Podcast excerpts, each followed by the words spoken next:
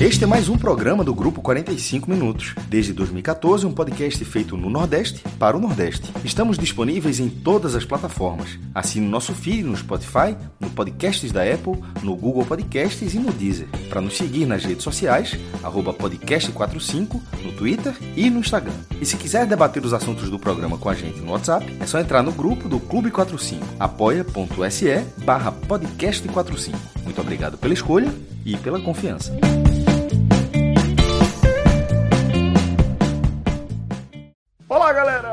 Começando mais um Corujão. Sucesso chegando.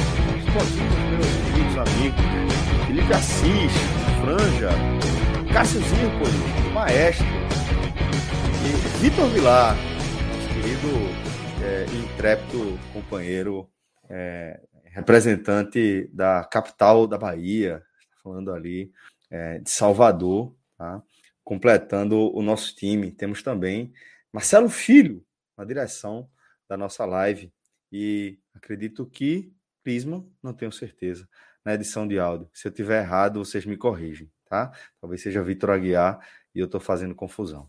Mas é, a gente está aqui reunido para mais uma resenha, para mais uma noite de análise.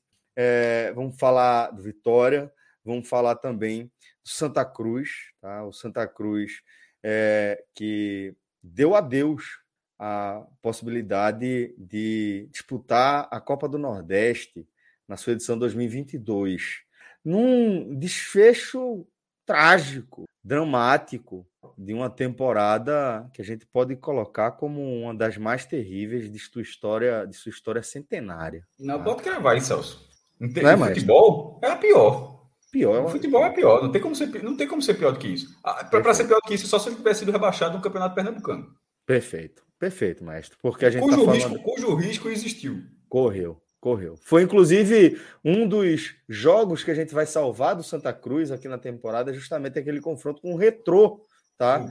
O, o quanto enganou aquele jogo, viu? Exatamente. Enfim, o quanto enganou, o quanto enganou.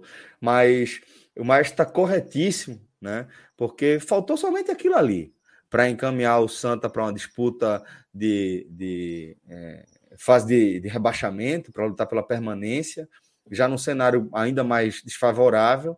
E tirando isso aí, tudo foi catastrófico. Santa Cruz foi rebaixado como lanterna do grupo A da Série C, né? sem, sem praticamente disputar o campeonato. Né?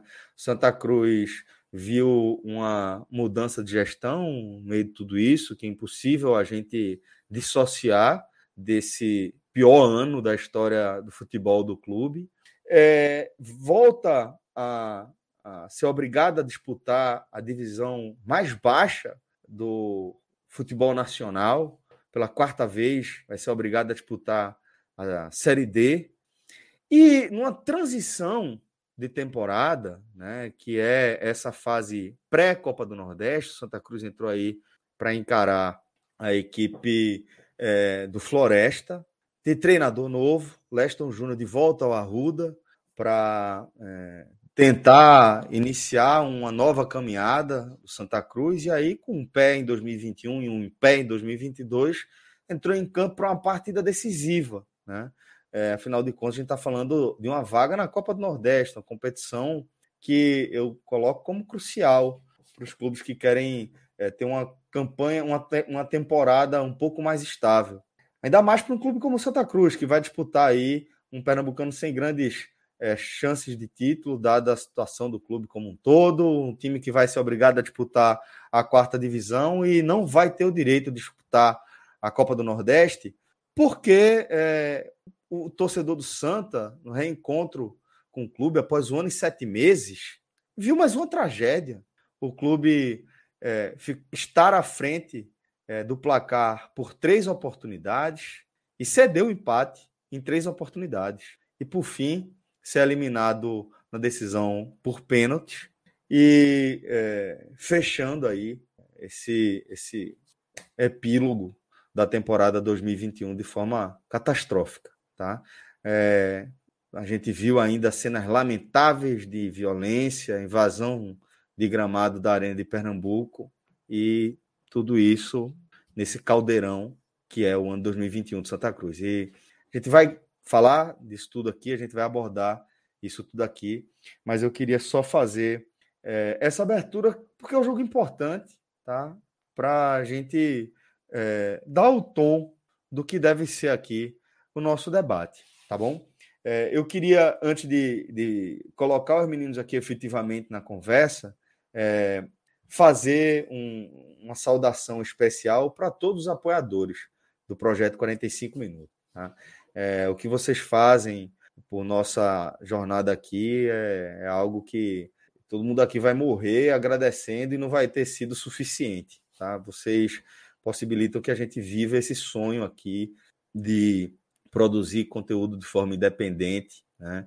responsável, é, carregando bandeiras muito claras, né? é, tanto a bandeira do, da produção de conteúdo independente, como também do conteúdo em si. A gente está carregando a bandeira do futebol da região no momento chave tá, do xadrez do futebol brasileiro. Isso, para mim, nos honra demais e só é possível graças ao apoio de vocês. A gente tem é, quatro campanhas ativas no, na plataforma Apoia-se, tá? apoia.se barra podcast 45, NE45, Agamenon e Cássio Zirpoli, tá? As campanhas que viabilizam os nossos projetos e a gente ali tem uma comunidade de apoiadores que são pessoas realmente iluminadas, que escolhem contribuir é, de forma regular com o nosso projeto, mesmo tendo acesso gratuito a basicamente tudo o que a gente oferece. Né? Uma comunidade é, viva, ativa, que é, debate, que apresenta propostas, que discorda de nossos posicionamentos e que constrói no dia a dia ali, minuto a minuto, eu diria, inclusive nos nossos grupos, constrói a nossa, a nossa rotina, tá? Vocês são muito especiais e nunca serei grato, terei agradecido o suficiente a vocês por isso, tá? Então fica o convite, se você também quiser se tornar apoiador, basta acessar uma de nossas campanhas é, e escolher uma modalidade que você vai passar a contribuir diretamente com o nosso trabalho, tá bom? Muito obrigado de verdade a todos. E por fim, só pedir aquele like aqui honesto, né? E se você puder se inscrever no nosso canal, fazer a sua subscrição também na Twitch, também ajuda demais, tá bom? É, já estou vendo aqui a galera participando é, no nosso chat. É, como de costume, vamos priorizar aqui os superchats na leitura, na hora de escolher aqui as mensagens que a gente vai ler.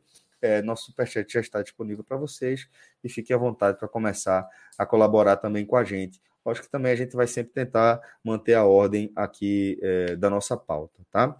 Então vamos lá. Vou, vou começar é, trazendo nosso querido Felipe Assis, tá? Aqui para nossa nosso debate, porque como eu, como eu trouxe ali, Felipe, até de forma natural, a gente não teve tempo de discutir a pauta, nem nada, como eu disse, pô, você estava chegando da arena, eu também estava chegando da arena, chegamos já em cima, vocês abriram o programa é, antes mesmo de eu conseguir é, entrar no link, mas eu acho que é natural, Felipe, que a gente vá para além do que aconteceu dentro de campo. Né? É um tra uma tragédia à parte que traz, eu diria, um, um, um desfecho, assim, o um suco do que foi esse time do Santa Cruz mesmo. Tá? É, mas o que a gente viu, não dá para a gente deixar de enxergar como, de fato, o epílogo dessa temporada miserável que o Santa protagonizou. Então, eu queria que você é, trouxesse o seu testemunho, não só como cronista, não só como jornalista, mas também como torcedor do Santa, que viveu aí é, todos esses capítulos de forma intensa, que inclusive esteve presente nesse reencontro entre torcida e time, um ano e sete meses após é, ao, último encontro. Né? Então, querido, seja bem-vindo, sempre uma satisfação poder conversar com você, meu irmão. Rapaz, o prazer é meu estar aqui com, com um trio desse, né? E, enfim, é uma satisfação grande. Vai por mim que eu estou sendo bem honesto.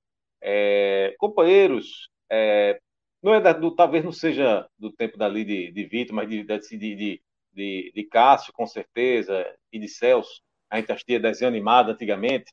É, assim, eu era criança, eles já eram já adolescentes, né? É, e aí, sempre que você queria é, como, quando alguém era feito de trouxa, né, no desenho animado, no desenho animado ele fazia isso, né? Aí aparecia a imagem assim de um pirulito, né? Tipo assim, dizendo assim, ó, esse aqui foi feito de trouxa. Então, eu só consegui roubar isso aqui da, da, da de, uma, de uma sacolinha aqui da minha filha, com licença, porque hoje me sentindo um idiota, assim, um trouxa, feito de otário, então com licença. Eu acho que vem de, de, de, de, sucker, né? Que é seria essa, essa do esse verbo, né, que serve tanto para chupar pirulito quanto sucker de é. ser otário, né? Então acho que é isso que você está representando aí. É, exatamente. Então veja, o que, o que foi que a gente viu hoje na Arena de Pernambuco depois de tanto tempo, né? É, eu acho que uh, o público foi excelente, na minha opinião. A gente está dizendo aqui, a gente há um consenso de que essa tipo assim é é a pior temporada da história do Santa Cruz. É né? foda. Aconteceu o segundo rebaixamento da quarta divisão, não foi quatro anos atrás, não, foi um dia desse. Né? A, a, a memória, tudo que aconteceu está tá fresquinho na memória. Né? E aí, é, era um jogo que foi na Arena de Pernambuco, na terça-feira à noite, na nove e meia da noite. A gente sabe do problema que existe, assim, da distância, é, deslocamento, o pós-jogo é muito ruim, né? volta para casa na hora dessa, né, a gente, a gente já, já conhece muito bem, né, e não bastasse isso, o jogo foi transmitido em TV aberta. Né, então, assim, então, e, com, com, tudo isso, com ingresso que, por mais que tenha sido mais barato, bem mais barato do que está sendo praticado em alguns lugares, mas queira do queira, um ingresso a preço mínimo de 40 reais não é barato, a gente sabe, a gente conhece a torcida de Santa Cruz, e mesmo assim, você teve 3.600 pessoas na arena, né, é, enfim, é, é, é para ver de novo sabe, que a gente viu, a repetição de coisas que a gente viu durante, durante o ano, eu, é, é, eu, o meu sentimento é esse, tá? Inclusive, no meu caso, assim, bem especialmente, eu pensei, rapaz, primeira coisa, eu só tenho camisa zicada do Santa Cruz. Eu vou comprar uma camisa do Santa Cruz para ir para esse jogo, porque eu não tenho condições de usar camisa que só, só viu tragédia. Aí eu fui lá na, na, na loja Santa Cruz. Camisa nova também, nenhum... reza a lenda, né? Que não é muito boa. Não, né? não vai chegar nunca. Não vai chegar. Ah, aí é que tá, vou chegar, né? Mas aí eu não vi nenhum modelo que, que me agradou. Disse, rapaz, esse aqui tá mais ou menos, mas eu não posso usar camisa zicada mais não. Aí comprei. Ao mesmo tempo, eu infringi uma regra que diz que você não pode, em jogo decisivo, né? É, você estrear a camisa nova. Mas era uma camisa nova que é ruim você estrear contra uma bocada de camisa zicada. Então eu, fiquei entre o ruim e o péssimo, eu fui pelo ruim. É. Mas queira ou não queira, gastei meu dinheirinho. Aí eu achei pouco. Aí eu disse assim, rapaz, eu vou comprar mais um ingresso para ajudar, né? Vou comprar mais um ingresso. Tá aqui, ó.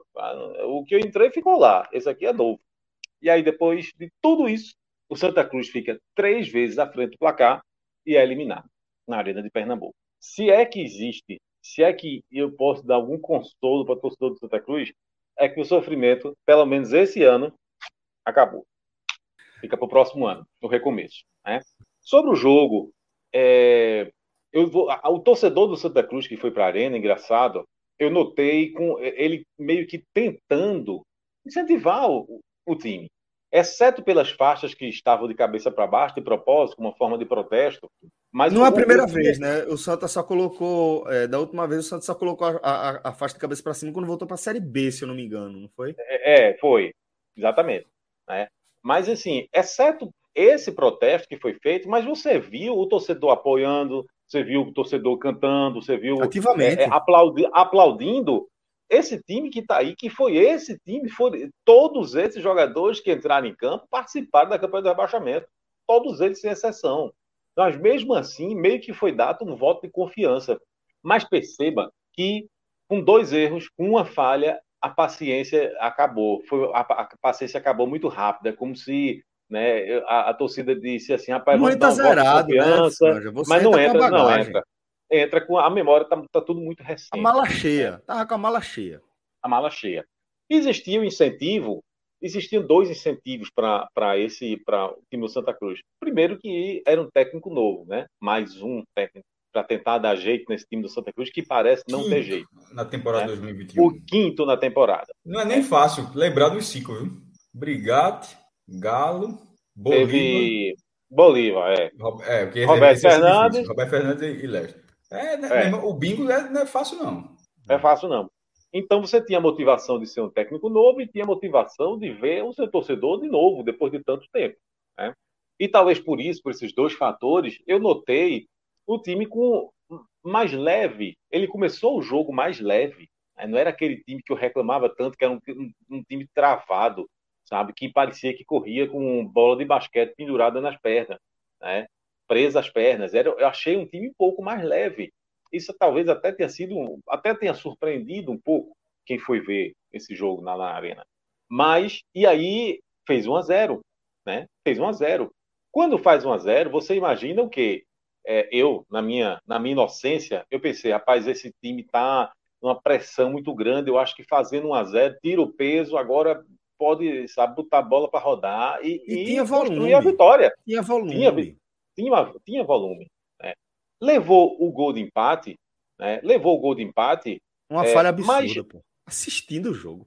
Olha, foram, foram várias falhas. Foram os, três, falhas. É, os três gols são falhas mas, assim, absurdas. Assim, quando a gente pensa que os dois gols foram falhas absurdas, aí vem o terceiro.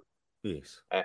Mas assim, eu queria dizer que é, o fato de ter levado o gol de empate, é, ok para mim, ok, sabe? Porque acontece. A gente numa partida de futebol, você tá, tá pode acontecer, né? Mas quando, quando já no segundo tempo, o Santa Cruz faz os 2 a 1 um, se você prestar atenção, na, naquele momento do jogo, o Santa Cruz começou a jogar bem melhor, sabe?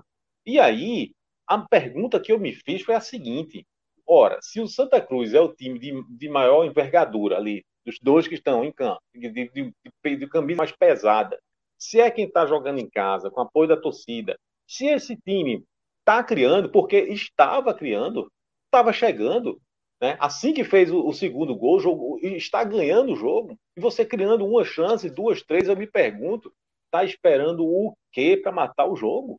O que está faltando para matar o jogo? E aí você vai e leva o segundo gol.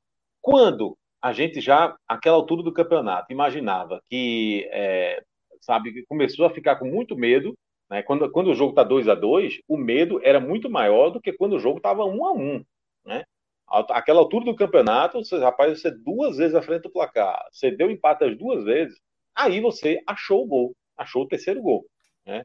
E aquela altura do campeonato, eu pensei, acabou o jogo, minha gente. Acabou o jogo, sabe? Se você é, é um time que 39 tem um do segundo tempo. 39 do segundo tempo, Franja. 39 do segundo tempo. Então você você recompõe seu time, tá certo? Mas assim, é, é, não pode falhar. Acabou o jogo. Tira a bola da sua área, do, da, da, de perto da sua área, do jeito que der. O que não pode é acontecer o que aconteceu. Né? Um gol que eu estava do outro lado, eu não entendi. O terceiro gol do Floresta, eu não entendi. A, a, Sabe aquela Breno, coisa? Breno, Breno não acompanha Maílson e não ataca a bola. Ele simplesmente assiste o lance. Assiste. Primeiro que rolar aquele cruzamento de novo, aquela altura, já é um absurdo. Né? Já é um é, absurdo. Mas Breno não, não tomar nenhuma das decisões que ele deveria ter tomado, ou acompanhar o marcador, ou atacar a bola, simplesmente inaceitável, velho. É inaceitável, Felipe. É, velho, eu, não sei, velho. 47 e pouco do segundo tempo, porra. Depois de você é, estar à frente do placar de novo aos 39, porra. É, é, enfim. É, é, é, são coisas que a gente vai procurar explicação e não encontra. Não encontra, sabe? E, e assim, não encontra porque lembra quando eu comecei falando que eu achei que o Santa Cruz estava mais leve? E realmente estava, sabe? Lembra que, que, que, quando eu falei que o Santa Cruz teve, em mais de um momento assim da partida, muita chance de matar o jogo? Teve. Tudo isso é verdade, sabe?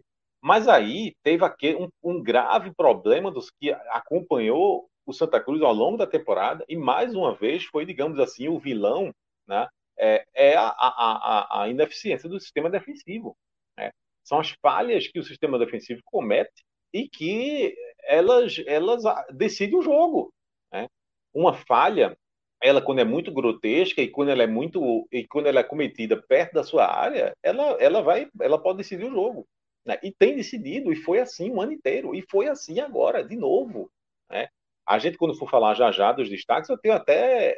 Eu, eu, eu tenho um destaque negativo em especial, mas assim, o, o, o, o, certo, digamos assim, era a gente eleger todo o sistema defensivo, porque todo mundo falhou. O todo Santa Cruz mundo. não tem volante. Lateral. O Santa Cruz tem uma, dupla de zaga que, que, que não, não se posiciona Né? Se você é, é, cruza a bola para dentro da área, um Deus nos acuda. Você tem uma dupla de zaga que não se posiciona, que não sabe o que fazer, que está perdida. Você não tem volante. Lenta. Sabe? Você não tem volante. Se fosse assim, se você tivesse bons volantes, assim, aquele, sabe aquele volante que apoia muito bem, mas tem uma, uma deficiência na parte de, de defensiva, é, isso aqui a gente discute, mas não é o caso. Não é um caso. São volantes que, que, que, que, que não, não, não, não ajudam certo? ali na frente e, e, e ao mesmo tempo, não, não oferece a proteção é, que a, a, a proteção devida. Né? A zaga precisa de proteção. Esses volantes não dão, definitivamente não dão. Então a gente não está falando de uma falha, a gente está falando de três. E a gente está falando de uma falha no terceiro gol grotesca. E, e, e, eu diria até que eu acho que o termo é irresponsável sabe? Pelo, pelo momento que aconteceu né? na, na partida. É, você está com o jogo na mão, é, é, é, esperar, é tocar a bola um pouquinho, sabe? É, é, é, é chutar para que bancada quando der. Mas assim, acaba o jogo. Sabe? Não tem você, o Santa Cruz não tem interesse de fazer a bola rolar ali, assim, de, de, de continuar jogando, não. Quem tinha interesse ali era o Floresta. Você tira, você não sabe o que vai fazer com a bola, não, você não tem qualidade, não, não, não, não, ensaiou, você não tem um esquema, não tem, então dá um chutão para cima, meu amigo. Entendeu? O que não pode é fazer aquilo. Agora, quando a bola tiver com seu adversário, você acompanha. Você acompanha o seu, o seu rival que está aqui do seu lado, se movimentando. Não pode deixar ninguém sozinho. Então, assim, eu estou falando nada absurdo, não. Eu estou falando de, de, de, de, lições básicas. Sabe? Que qualquer treinador que, que, que, que decide pegar uma prancheta que eu disse, ó, eu vou, vou começar a treinar aqui ele vai dizer tudo isso. Não é preciso fazer nenhum curso, não é preciso. Eu estou falando uma coisa elementar. Né? Então, é, no fim das contas, o que aconteceu foi mais do mesmo. Né? É um time que, que, mais do mesmo, mais ou menos, porque eu, eu sempre reclamei aqui, é, eu passei o ano inteiro reclamando da deficiência do ataque. Eu, já, eu fiz, gravei várias vezes com o Cássio, e Cássio sempre me mostrando que ele fazia sempre um aproveitamento, é, um, um, um, um lance assim, número de, chute, número de chute, coisa e tal, enfim. Desta vez a gente não pode nem reclamar que não criou, porque criou. O Sangus fez três gols. O Sangus começou três, três gols, vezes três na frente do placar. Os dias foi um dos melhores da partida. O goleiro, o goleiro do Floresta foi um, um dos destaques do, do, do, jogo. Foi um dos, um dos Mesmo levando três gols. Porque poderia ter feito mais. Então a gente é, é, é, era uma, uma das deficiências que eu falei aqui o ano inteiro, me irritava que esse rapaz é, é, absurdo como Santa Cruz não consegue finalizar. Desta vez não, desta vez finalizou. Agora, o outro erro, né, a outra grande falha não foi corrigida, que é a, o, o, sistema defensivo do Santa Cruz perdido. Né? O rendimento é, pior e, do que do brasileiro, viu? porque no brasileiro foram era um time que sempre comprometia, é porque também ele levava o gol, mas dava, ele, ele, permitia muitas oportunidades, Felipe. Nem sempre os adversários, por estarem na Série C, ou seja, o nível mais baixo, não, não aproveitavam as oportunidades. Mas no final, o Santos levou 19 gols em 18 jogos. Se você for pegar pela média, a média não é tão ruim. Mas quem assistiu, assistiu aos jogos sabe que o Santa Cruz permitia muito mais oportunidades. E dessa vez, além de ter permitido oportunidades, porque o Floresta não chegou apenas três vezes na barra, certo? O Floresta fez três gols, mas chegou menos do que o Santos. Foi um jogo aberto. Foi um jogo aberto. bem aberto, muito Isso. aberto. Não, só para dizer, é. quem não acompanha, então, assim, não foi um jogo de Floresta foi três vezes e fez três gols. Não foi esse jogo, não. Mas ele teve muita liberdade todas as vezes que foi. Todas as vezes que se aproximou da barra. Exatamente. É, é no fim das contas, o, o, sentimento, mais uma vez, é que dava para ter passado. Dava para ter passado. A gente está falando de um jogo onde o Santa Cruz ficou três vezes à frente do placar. E, e, e o terceiro gol, a, a, terceira vez que ficou à frente do placar, foi já no, nos minutos finais. Né? Então, é, poderia ter ganhado, era para ter ganhado, dava para ter ganhado. É, não ganhou por, por, por, porque tropeçou nos seus próprios erros, né? erros constantes, erros insistentes. Né? E aí, quando você foi para os pênaltis, quando vai para os pênaltis, e aí é, por que, que Pipico é o primeiro jogador a bater o pênalti? Porque aquele conceito é um conceito antigo de que você colocava o melhor jogador, seu melhor batedor por último, ele, esse conceito acabou.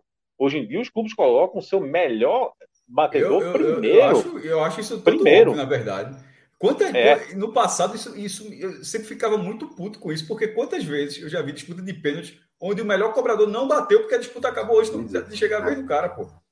Em, 90, em 94, em 94 da Copa Seria do Bebeto o último. Seria Bebeto, que Bebeto era considerado o melhor batedor. E ele foi deixado por último porque era o melhor batedor, não precisou bater.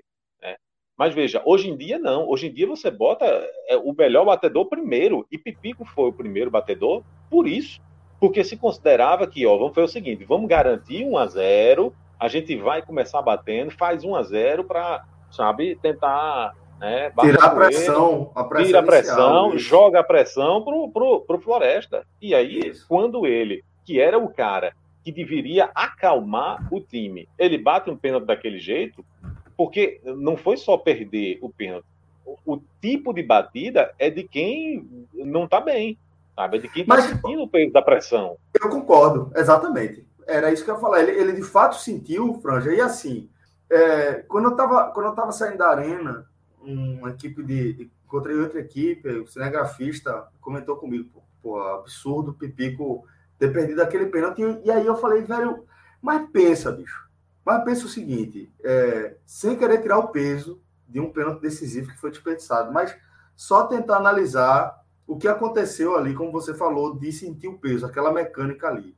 É você é, ter colocado o seu time em vantagem em duas oportunidades, uma delas aos 47, aliás, aos 39 do segundo tempo, tá?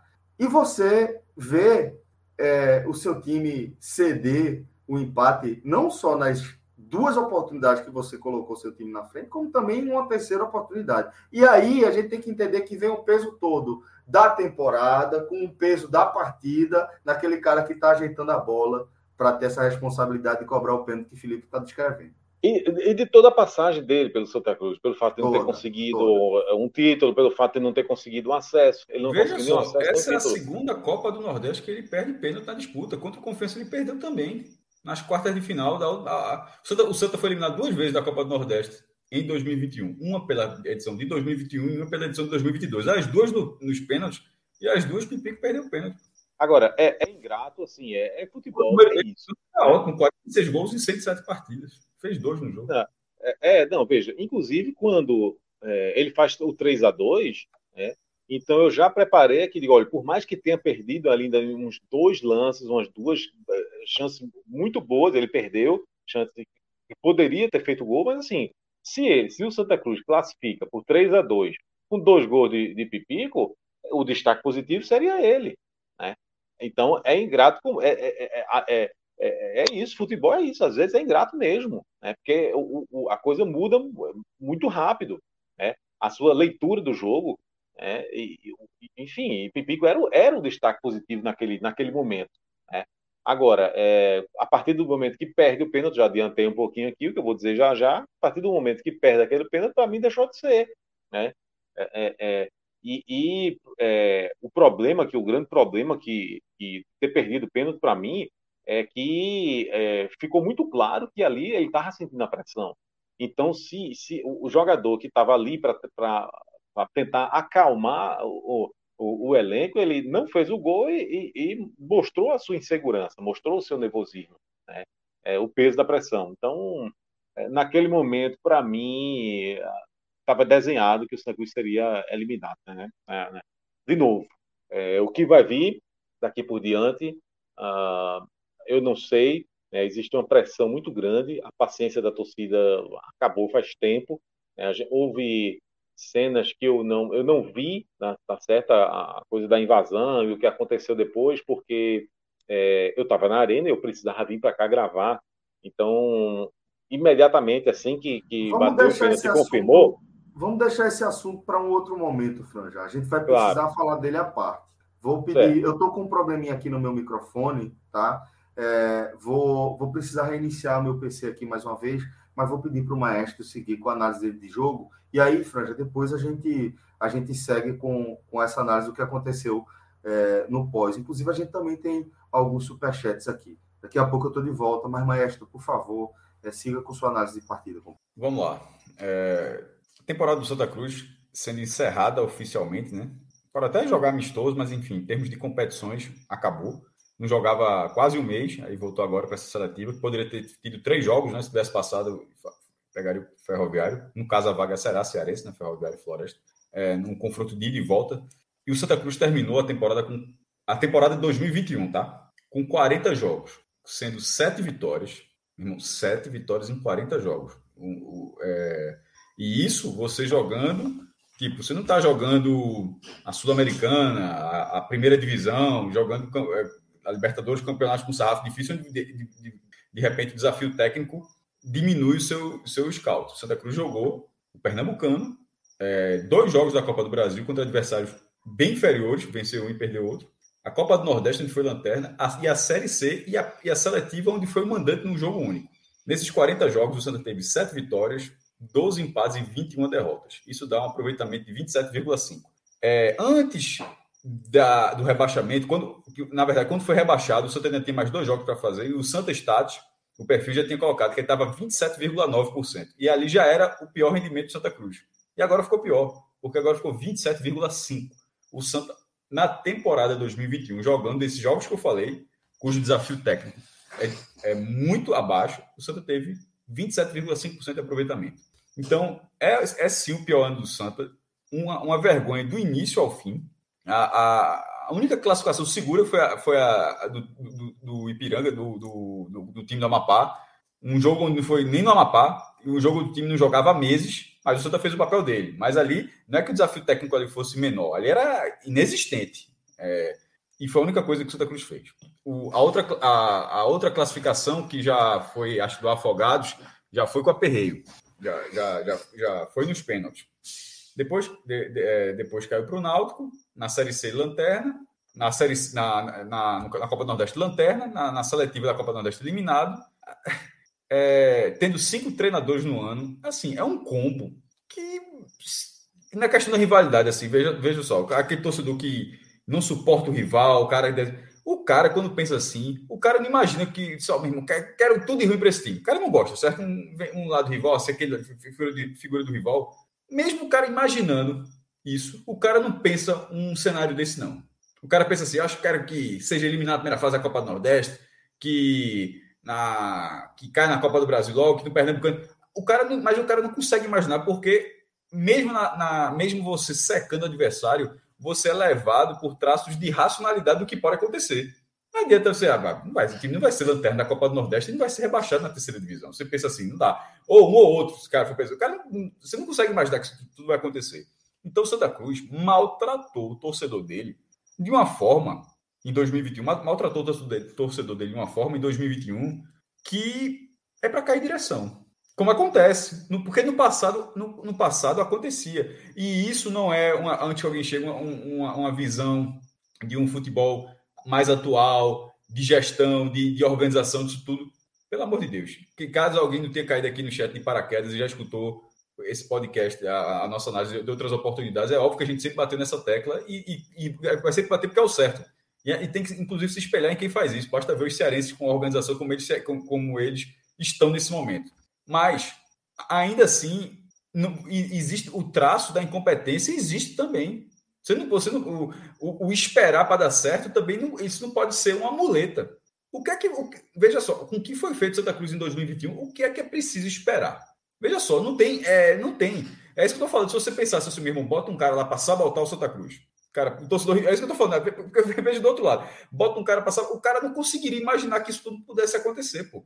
Porque é, meu irmão, para se chegar ao que o Santa Cruz chegou em 2021, é um nível de incompetência na gestão do futebol. Eu estou falando de futebol, eu tô falando de futebol, embora o Santa Cruz tenha problemas em várias outras áreas, da, da, desde a gestão da marca Cobra Coral, que já, já entrou uma outra marca que ninguém nunca nem viu uniforme ainda, do, da, da, do Conselho Deliberativo que saiu, diretor, meu irmão, uma esculhambação. Mas no futebol propriamente dito, que a gente está falando no desempenho, não tem, é, o Santa Cruz teve até um colegiado. Como, como é que uma direção dessa não cai? A gente já viu nos rivais, no Náutico cai a direção. No esporte, no esporte caiu assim de rodo. No Santa Cruz, com todo respeito a quem está trabalhando no Santa Cruz, e obviamente amo o Santa Cruz, porque né, foi feito de abnegagem nessa linha, mas não, não tá dando, velho. Eu, eu, eu acho que é assim, é um, é um apego gigantesco você ter um ano como esse, como foi esse ano de 2021, e. Não, pô, a gente em 2022 a gente acerta. Baseado em quê, pô? Na esperança?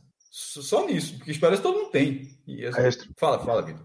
Só lembrando que 2020, a temporada, Santa participou da segunda fase né, da Série C. Então, e brigou e tinha tudo para subir, ou seja, a garantia de que um ano, ah, um ano que vem vai ser melhor foi comprovada que esse Tudo ano. foi pior. Foi pior, né? Ano passado foi vice-campeão pernambucano invicto. É, perdeu um detalhe, né? O time chegou até.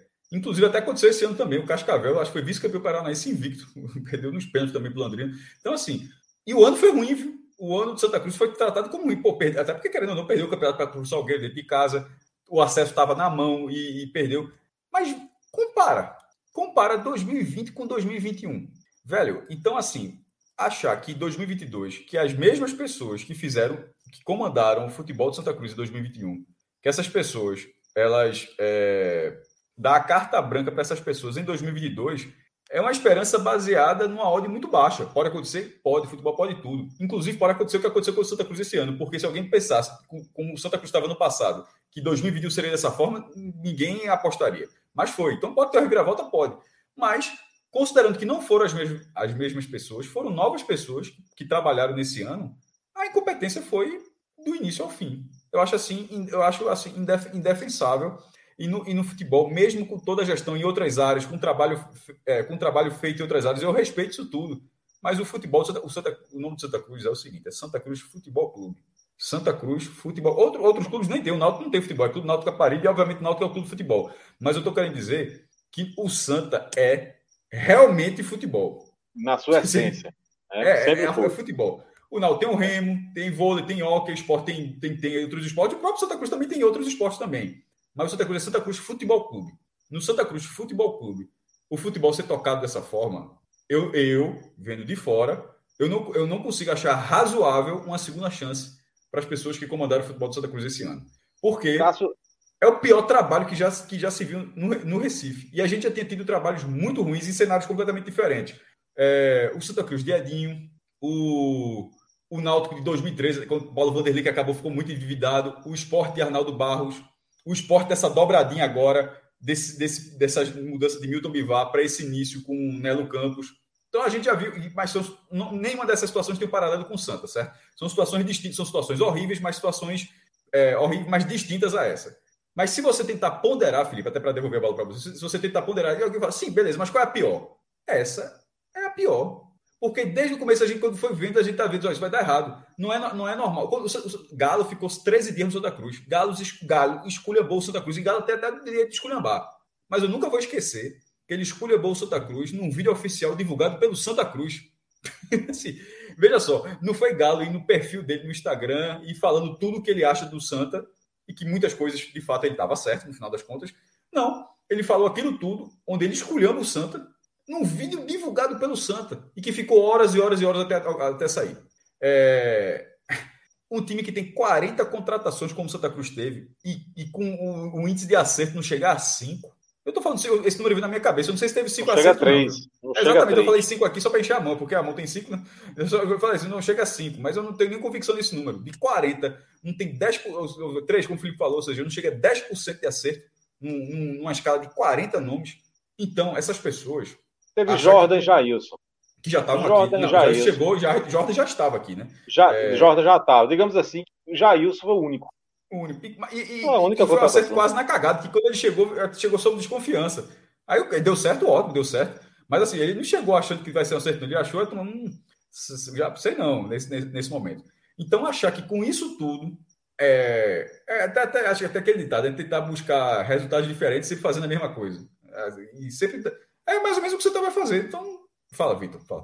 Não, eu queria, para não ficar aqui, né? Tô, obviamente estou ouvindo o debate, mas queria participar também, né? Para poder claro, participar. Pô. Eu queria fazer uma, uma, uma coisa que eu queria falar já há muito tempo e não tive essa oportunidade, né? De uma visão de uma pessoa de fora, né? Da Bahia sobre o Santa Cruz. E eu tenho a impressão de que o Santa Cruz é hoje o time tradicional do Nordeste que mais se apequenou, assim. É uma espécie de, de time que para a geração atual e muita gente que segue o 45 minutos, né, de outros estados, né, obviamente que para vocês que são de Pernambuco, vocês têm uma outra relação com Santa Cruz. Mas para muitas pessoas jovens que seguem o 45 minutos, nossa audiência é bem jovem né, em alguns casos, não entendem nem por que, que o Santa Cruz é considerado um time assim tão popular. Né, no Recife. Fica difícil de acessar, a não ser buscando a história do clube, né? O clube mas é um clube olha, esse time estava na primeira divisão em 2016, Vitor. Veja só. Mas foi muito é, breve. Eu, mas eu concordo, eu, eu, concordo com o impacto que você está falando, mas veja só. O, eu concordo com a primeira, totalmente com a primeira parte, de se apequenar, mas com essa segunda parte, veja que essa segunda parte ela tem, ela tem um detalhe que é importante. Em 2016, o Santos estava na primeira divisão com grafite. Grafite jogador, jogador do Santa Cruz, pô, uma das contratações mais caras do Nordeste. E o Santa Cruz era o campeão da Copa do Nordeste. E o Santa Cruz estava na Copa é, Sul-Americana. Estava na Copa Sul-Americana. Então, naquele momento, assim, veja só, a gente está em 2021. Veja, veja, olha, eu estou falando de 2016, não é 2006, não, é 2016. É. A gente tá, como é que aquele time, com esse, com esse perfil, em 2016, Série A, campeão da Copa do Nordeste e jogando Copa Sul-Americana, ainda passando de fase, ainda até as oitavas de final, como é que esse time, em 2021, ele encerra 2021 indo para 2022 com um calendário de saída de 24 jogos. O Veja, Santa Cruz eu, só tem. Eu, eu, caso o Santa Cruz não passe de fase, o Santa Cruz só jogará 24 partidas ano que vem. Isso eu vou detalhar mais daqui a pouco. Eu tenho, eu tenho uma relação, obviamente, muito diferente do Santa Cruz do que uma pessoa de uma outra geração, mais jovem, né? Eu sou, eu tenho 31, então eu já tenho uma vivência com o Santa Cruz dos anos 90 e início dos anos 2000. E eu vi o Santa Cruz grande, né? Brigando na Série A, o Santa Cruz com é, uma boas campanhas na Série A, inclusive. Mas eu, eu, eu assim, botando um pouco na cabeça assim na, nessa análise, é, digo, uma pessoa de fora, né, do Recife, porque obviamente que quem está no Recife tem uma outra relação com Santa Cruz do dia a dia. Mas para quem está de fora e, e acompanha Santa Cruz, por exemplo, quando tem uma oportunidade como essa que a gente está tendo aqui, de juntar é, gente do, da Bahia, gente do Ceará, gente dos estados nordestinos com torcedor do Santa Cruz, analisa o Santa Cruz assim, como se aquela época, e não vou só limitar 2016, vou colocar 2015 também, que o Santa Cruz fez uma Série B muito boa. É, vou colocar aquele momento ali como um lampejo na história recente do Santa Cruz. Porque não é a regularidade, não é a, a perenidade, né? não, é um, não é um momento perene do Santa. E isso é muito doloroso, porque é, eu, como eu falei, eu tenho uma relação diferente com o Santa. É, aprendi a respeitar demais o Santa Cruz, assim, é um time que, que me dói, sinceramente, estar tá vendo esse momento, assim. O Santa Cruz está caindo de novo para a Série D, né, ficar fora de uma Copa do Nordeste. Eu acho que a Copa do Nordeste, sem o Santa Cruz, perde muito, muito, muito mesmo. É uma, é... agora com essa eliminação, a Copa do Nordeste perdeu muito do seu valor de mercado, muito, com a eliminação do Santa Cruz, porque é um clube importantíssimo para a própria competição, é um dos campeões da competição. Mas, assim, é um clube que se apequenou de uma maneira, assim, cruel, bizarra, inacreditável. Chega a ser. É, não, eu estou tentando achar uma palavra mais é, doce, mas, assim, chega a ser pífio o que está acontecendo com o Santa Cruz, sabe? Porque o clube está disputando a Série D, vai disputar a Série D, se não me engano, né, de cabeça aqui, toda segunda pela vai voltar a Série D no espaço de 10 anos, pô. E, e se você for ver, o, o Santa ele só teve uma participação assim na Série A nesse período. É, uma participação em que foi um lampejo, em que depois ele caiu muito rapidamente na própria Série A, é, fez uma Série A absolutamente como um coadjuvante, um time que estava fadado ao rebaixamento. Não teve um momento de ficar na Série A, por exemplo, e disputar e, e ser é, é, vivo na Série A. Teve um início bom, mas depois caiu muito. E os outros clubes do Nordeste, eles passam por isso, sabe? É, eles disputam a Série A, tem algum momento nos últimos 10 anos que algum time do Nordeste fez uma boa campanha na Série A. Ou prometeu uma boa campanha esse é um grande caso, Esse é um grande caso do, do, do Santa, Vitor. Desde que teve. A gente já falou isso outras vezes, desde que foi criado o sistema de acesso e rebaixamento, é, dos que participaram mais de uma vez, o Santa Cruz é o único que não caiu, porque nesse desde que criou, é, tipo, seria o Santos CSA, só que o CSA jogou uma vez. O América de Natal jogou Isso. três vezes, mas ficou uma vez. O América em 97 ele ficou é, jogou a primeira divisão e ficou. E o Santa Cruz, né, todas as vezes que disputou, esse, e esse recorte é de 1988 para cá, ele caiu. Isso pesa muito contra. E toda vez que a gente faz esses debates, que a galera sempre acha polêmico para caramba, mas isso sempre pesa contra o Santa. Mas, mesmo considerando o recorte atual da, da primeira divisão, que tem 20 clubes, sendo algo muito difícil, e isso não, é, isso não é desculpa, porque antes disso, por exemplo, tinha campeonato com 24 times, caindo só dois times, e mesmo assim o Santa Cruz é, não ficou, como foi o de 2008. Foram 28, caiu 4. O time até ficou na última rodada, teve um jogo Flamengo-Palmeiras, o Santa acabou caindo. Flamengo-Palmeiras lá bem. É, jogo xoxo danado. Mas enfim, o... mas nesse recorte atual, você pode até dizer que o Santa Cruz não está entre os 20. Pô, é, hoje está você pensar assim, pô, realmente hoje a primeira divisão é muito difícil, porque cai em quatro, são 20 times. É só ver que a Cruzeiro estava. Aí você pode pensar, pô, entre os 40? Entre os 40 tá. Aí o cara pensa, pô, entre os 40, acho que entre os 40 o Santa Cruz tá. Entre os 20, entre os 20 porque tem aquela hora de dizer, não, o Santa Cruz é o time primeira divisão. Pô, por tudo que a gente viu nos últimos 30 anos, infelizmente não é. Ele não se coloca nessa forma. Mas você imaginar entre os 40, você imagina. Mas a questão não é essa. Olha o que eu estou dizendo, entre os 40 você imagina. A questão é que o Santa Cruz não estará entre os 60. Não está nem é. entre os 60. É. Entre os 60. É, é, e uma coisa que, só para finalizar o que eu queria falar, passar a bola para Felipe, desculpa, é que só quero finalizar assim. Eu não acho, gente, é, é, é uma visão realmente de fora, assim, uma visão de quem é, acompanha o Santa Cruz, obviamente, à distância, mas que conhece a história do Santa Cruz e, e o futebol nordestino, a importância dele no futebol nordestino. Quando eu falo que ele se apequenou, é um clube. A impressão que a gente tem do Santa é que é um time que, infelizmente, parou no tempo. E, e hoje, por exemplo, o próprio Floresta, que eliminou o Santa, ele tem uma estrutura melhor do que o Santa para trabalho, sabe?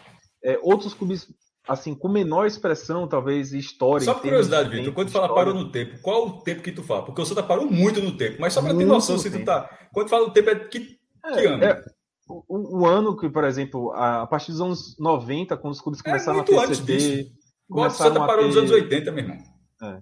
E é, é isso, eu não vejo à toa, sabe? E, e, isso é muito triste você reconhecer isso, assim.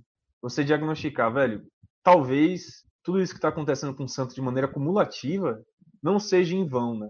É, o buraco é muito mais embaixo. E, e, eu, assim, enquanto pessoa de fora, eu fico muito é, puto, velho. A verdade é essa, eu fico puto porque a gente não trata o Santa como um G7 à toa.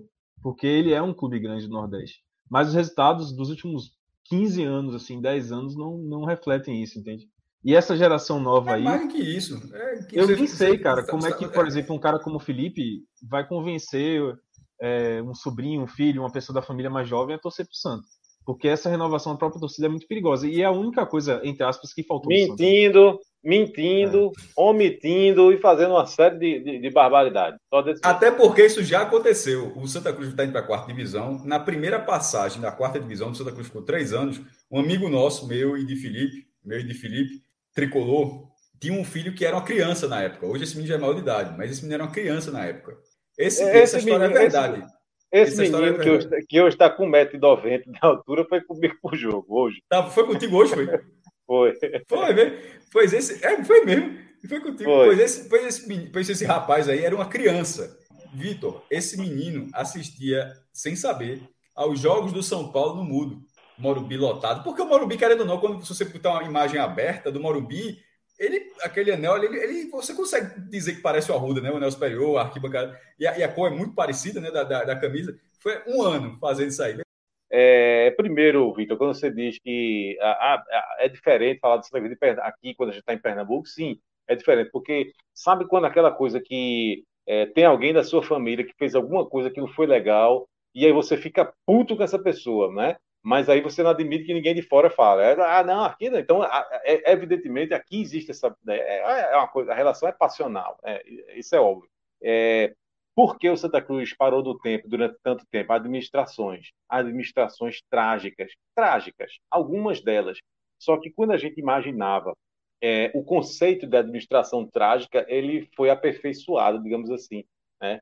Porque eu achava que era ali algumas da década de 80, coisa e tal, década de 90, até que vem é, uma ali em 2007, 2008, né, que atualiza o, o, conceito de administração trágica, e aí vem outra em, em, em 2009 e 2010, que é, mantém aquele conceito de administração trágica, e aí a gente começa ano, este ano de 2021, é, é, talvez ainda aperfeiçoando esse conceito, né? Então, são administrações trágicas que, que fazem o clube realmente parar no tempo. É, por que, que, que, o Santa Cruz continua sendo muito grande? Por que, que eu vejo o Santa Cruz muito grande ainda daqui a algum tempo? O que a torcida do Santa Cruz faz é uma coisa impressionante, sabe? De, aquela coisa de segurar e, e sabe, e, e, enfim, empurrar, empurra o time, vai, bora, bora. Enfim, eu hoje, mais uma vez, é uma, uma prova de que não vai largar assim tão facilmente o clube. Foi até uma discussão que a gente teve aqui durante algum tempo. Eu queria voltar só com um pouquinho aqui, porque quando o Cássio estava falando dos erros do Santa Cruz, é, é, eu não quis falar sobre Leston Júnior no começo, porque caramba, né? Seria ele é o menos culpado, né? De todos que estiverem em campo hoje, ele é o menos culpado pelo que aconteceu hoje. Mas é, para mim foi mais um erro da diretoria de Santa Cruz trazer Leston Júnior, porque Leston é, é, um técnico que não deu certo no Santa Cruz. Leston tem um trabalho recente no Santa Cruz e não deu certo. É, aquele time de, Leston Júnior, ele teve um, um, ele fez dois, dois jogos excelentes, é, é, ambos pela, pela, pela Copa do Brasil. Contra o ABC, no Arruda, que, que foi um excelente jogo, e contra o Fluminense, quando ganhou por 2 a 0 devolveu o placar, que tinha a derrota lá no Rio de Janeiro, e aí foi eliminado nos pênaltis, no Arruda. Mas assim, se você tira esses dois jogos, não foi um bom trabalho. Né? Então, enfim, é até complicado para ele, para Leston, porque ele já chega com essa. É, é, sabe, é, um pouco de desconfiança, né? O torcedor está lembrado. O torcedor está lembrado que não foi um bom trabalho. Ah, mas depois fez um bom trabalho em outro clube. No Santa Cruz foi recente e não foi bom. E aí, Cássio, quando você diz que, que é, o, que, o que aconteceu esse ano é coisa para derrubar a diretoria, eu vou até mais além. Eu vou até mais além. Por tudo que aconteceu, isso é coisa para cair o presidente. Isso é coisa para cair o presidente. Bom, estou é, de volta aqui em, em, situação meio precária, porque realmente testei dois microfones é, direto no PC, testei também microfone do celular e um microfone de um fone Bluetooth. E a solução menos ruim ficou sendo o microfone aqui do PC, tá? Então me desculpem por esse é, contratempo aqui, mas vamos retomar a nossa pauta, situação mais precária aqui do que de costume, tá? É, bom, acho que a gente conseguiu acompanhar parte do que vocês estavam debatendo, tive que reiniciar o computador aqui algumas vezes, mas eu acho que a gente é, pode fechar aqui essa nossa análise sobre essa situação do Santa Cruz. Não sei se vocês querem se aprofundar mais é, na partida da leitura mesmo do jogo, ou se a gente vai para os destaques. Por favor, mas. É que tinha falado aqui, tinha, quando eu tinha dito o calendário mínimo, é, o Santa Cruz não terá. A Copa do Brasil é remota a chance, tem que acontecer uma combinação. Até Arthur, é, do Santos tem o, o Foi Romero. São dois caras tricolores que são, que são muito ligados nisso. E a, mas a chance é remota, remota, remota, remota. Na prática, é, na prática, o Santa Cruz não irá jogar a Copa do Brasil. Então teria só o Pernambucano e a Série D. O Pernambucano, o formato são 10 clubes, o formato é de turno, ou seja, nove jogos, e tem uma garantia mínima, que não são, não são nove jogos, porque se o Santa Cruz se pa, passam seis e quatro jogos quadrangulares. Se o Santa Cruz passar em sexto, no mínimo ele fará uma partida nas quartas de final. E se ele não passar, o que é curioso, ele fará mais jogos, ele terá que jogar três jogos no, no quadrangular. Ou seja, o um mínimo de jogos no Pernambucano é, são dez partidas, que é para o time que é eliminado nas quartas de final. O time que joga o rebaixamento joga mais vezes.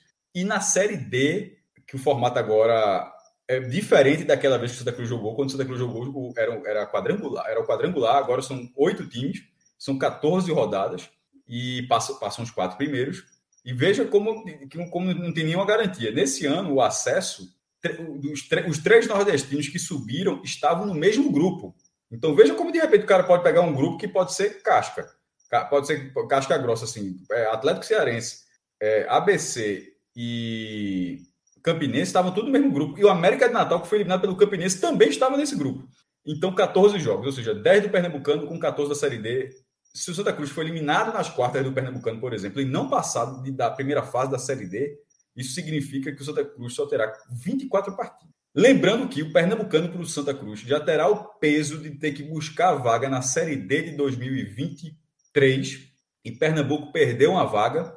Pernambuco só tem duas vagas, o que torna a situação mais difícil, porque Pernambuco foi ultrapassado pelo Ceará no ranking e perdeu uma, perdeu uma vaga na Série D.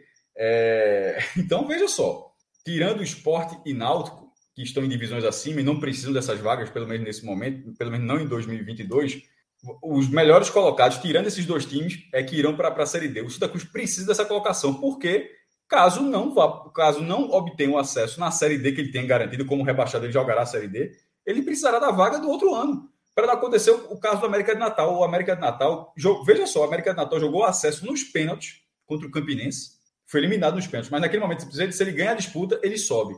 Na hora que ele perdeu, bateu o desespero, porque ele só vai jogar, ele só jogaria a Série D se o rival subisse. E o rival acabou subindo, porque o, o, o América não tinha vaga. Aí ele herdou a vaga porque o ABC que tinha a vaga não precisará da vaga. Então o Santa Cruz, para não precisar disso, ele precisa, ele precisa, precisa jogar o Pernambucano para buscar duas vagas e com todos esses problemas não será fácil, como não foi esse ano. O Salgueiro fica todo ano no G4, ou seja, já é um potencial candidato. O Retrô é um clube que mira esse acesso, é um clube de investimento, é um potencial candidato. O Afogados, que há dois anos conseguiu 2 milhões e meio da Copa do Brasil, tem um CT, é um clube que sem dívidas, é um potencial candidato. Então, veja como já não eu já desde já estou dando desde já. Não acho que será fácil ficar entre os dois, mas o Santa Cruz precisa ficar. E na Série D tende a ficar e tem que ver como é que vai ser o chaveamento, não faço a menor ideia, mas pode ter um, pode ter um grupo chato, pô. Pode ser. Você pode ficar no grupo do América de Natal, de, de, de, outro, de outros times que tem camisa também, e pegar a chave, pode pegar o Caxias lá na frente, Caxias que foi eliminado agora. Enfim, esse é o, esse é o 2022 de Santa Cruz, onde ele só tem uma cota, que é a do Pernambucano. Oh. E eu não faço a menor ideia se o Santa Cruz adiantou ou não. Mas caso não tenha adiantado, a cota é de um milhão de reais. Rapidinho, mais do que o número de jogos aí, o que. Isso, isso bicho, é, é um impacto muito grande. Só disputar Campeonato Pernambucano e Série D do Campeonato Brasileiro. Bicho, quem é que só tem Campeonato Estadual e Série D do Campeonato Brasileiro? É time Central. de interior, pô, time muito pequeno. O retrô, Central. É isso, então isso, isso é isso, mais do que o número de jogos. Afogados. É tipo dizer assim, velho, olha o patamar, sabe, que o Santos foi parar. De time, é, realmente, assim, time pequeno de interior de estado, né? Porque só disputa campeonato estadual e Série D mesmo. É, eu, posso, eu, eu, posso só falar dos destaques. Eu prometo que é rapidinho, um minuto. É Pode ser? Claro, então, claro, claro. De, deixa, deixa só fazer o seguinte, antes da gente fechar os destaques, a gente recebeu dois superchats aqui. Agora, é, agora. E aí depois a gente amarra com os destaques, mas vamos, vamos só ler o superchat, porque faz parte do que a gente estava discutindo aqui. Então, Marcelo, se você puder, por favor, trazer aqui o superchat, a gente vai resgatar aqui, tá? É, o primeiro foi de, de Guilherme Tavares, falando que a zaga do Santa é limitadíssima, principalmente o Breno Calisto. Por isso que eu estou falando, a gente já vai entrar nesse, nesse detalhe aqui. A diretoria tem que mandar, mandar alguns jogadores embora. É, qual foi o outro superchat também, meu caro? Marcelão vai trazer aqui para a gente, tá? O, o outro superchat. É, e daqui a pouco a gente vai seguir analisando aqui o que aconteceu na, na arena, tá? Vou pedir para o nosso querido glorioso Vitor Vilar seguir firme. Estou aqui na torcida com você, viu, companheiro? Tamo lá, bem forte. É, os nomes, nosso querido Arthur Silva aqui, os nomes dos culpados precisam estar claros para todos. Se essa gestão tiver o um mínimo de hombridade, renuncia, renuncia amanhã mesmo, para o bem do clube. Que é algo, parte do que o Mais falou, quando falou em relação à queda de direção, e o que o próprio Felipe destacou quando fala é, da, da queda do presidente mesmo, porque realmente não tem como ficar pior do que está. Né? A situação completamente absurda. O Santa sequer conseguiu é, mandar para campo aí jogadores que tinha contratado para jogar essa partida. Então, é, você vai ver a, a, sucessão de erros assim e vai perceber que de não, fato é um absurdo. É, eu não sei, sabe, assim, é, como é que é a noite de sono tá, do atual presidente do Santa Cruz e da atual das pessoas que ocupam a diretoria de futebol. Sinceramente, eu acho que é difícil. Sabe? Sinceramente, acho é, que. Porque, assim, eu não sei se, se, se, se tem noção do mal que foi feito ao clube esse ano. Eu não sei se tem noção exata dos prejuízos que o Santa Cruz terá, tá? por, por, por, tudo que aconteceu esse ano, por esse calendário, por, por, esse, por esse cenário que já foi muito bem descrito aqui. Porque não são danos que se limitam a 2021 nem a 2022. Né? É, é, é, são danos que podem sabe, ter uma repercussão mais na frente. Além, claro, da mancha na história, que essa vai ser para sempre. Né? Então, eu, eu sinceramente, eu estou de acordo com tudo que o Cássio falou, aquela questão da, da responsabilidade da, da, diretoria, e reafirmo para não, ninguém ficar pensando que foi, eu falei da boca para fora, ou vou, vou falar de novo, vou falar pela terceira vez. Na minha opinião, é coisa para cair o presidente. Né? Bom, a gente vai seguir daqui a pouco com as, no as, nossas análises, a gente vai trazer ainda os destaques da partida, a gente vai falar também do que aconteceu é, na arena, é, ali na reta final ainda, com objetos arremessados, é, relato disso aí na súmula, agressão, invasão a campo, então tudo isso vai estar aqui na nossa pauta e a gente também vai analisar a, a vitória do Vitória, né, por 3 a 0 sobre a Itabaiana, que garantiu é, a, ao rubro-negro baiano também vaga na terceira fase da pré-copa do Nordeste, tá bom? Peço para vocês segurarem aqui, porque a nossa pauta está tá cumprida, apesar da hora. Então, a gente vai trazer tudo aqui. Mas eu queria só eh, mandar um abraço para os nossos parceiros do Beto Nacional, velho. Eu sempre gosto de destacar porque se a gente é, precisa agradecer demais a vocês que contribuem diretamente com o nosso projeto, seja através da nossa campanha, seja consumindo, divulgando os nossos conteúdos aí. A gente precisa agradecer também uma galera que confia em associar é, sua marca ao nosso projeto, e é o caso do Bet Nacional e do grupo ao qual o Bet Nacional faz parte, né? o Grupo Natan Esporte, um grupo que é, sempre esteve ao lado do podcast 45 Minutos, sempre com aportes é, bem significativos para o nosso projeto, e com o Bet Nacional não é diferente, tem sido aí assim é, há bastante tempo, de forma ininterrupta, e a gente tem a oportunidade de ver de perto o crescimento desse, desse portal, né? É, a gente, quando começou a falar do Bet Nacional, é, o site estava dando seus primeiros passos ali e teve uma transformação ampla em relação à plataforma, em relação à estrutura, em relação ao pessoal. E hoje é sem dúvida um dos principais sites de apostas do Brasil. Você pode conferir, tá? Lá no Bet Nacional você vai encontrar as melhores odds do mercado. É uma forma de fato de se posicionar ali e o grupo tem esse compromisso, né? E além disso, é, tem toda a segurança que quem aposta é, sempre procura, né? porque você precisa levar em consideração quantas pessoas estão pagando pelo seu palpite, porque as odds, a variação das odds é justamente isso, né? Você tem um palpite para aquele determinado jogo, um site vai te pagar um valor X, outro site vai te pagar um valor Y. O mais alto, ele tende a ser mais interessante para você. Você associa isso aí à questão de segurança.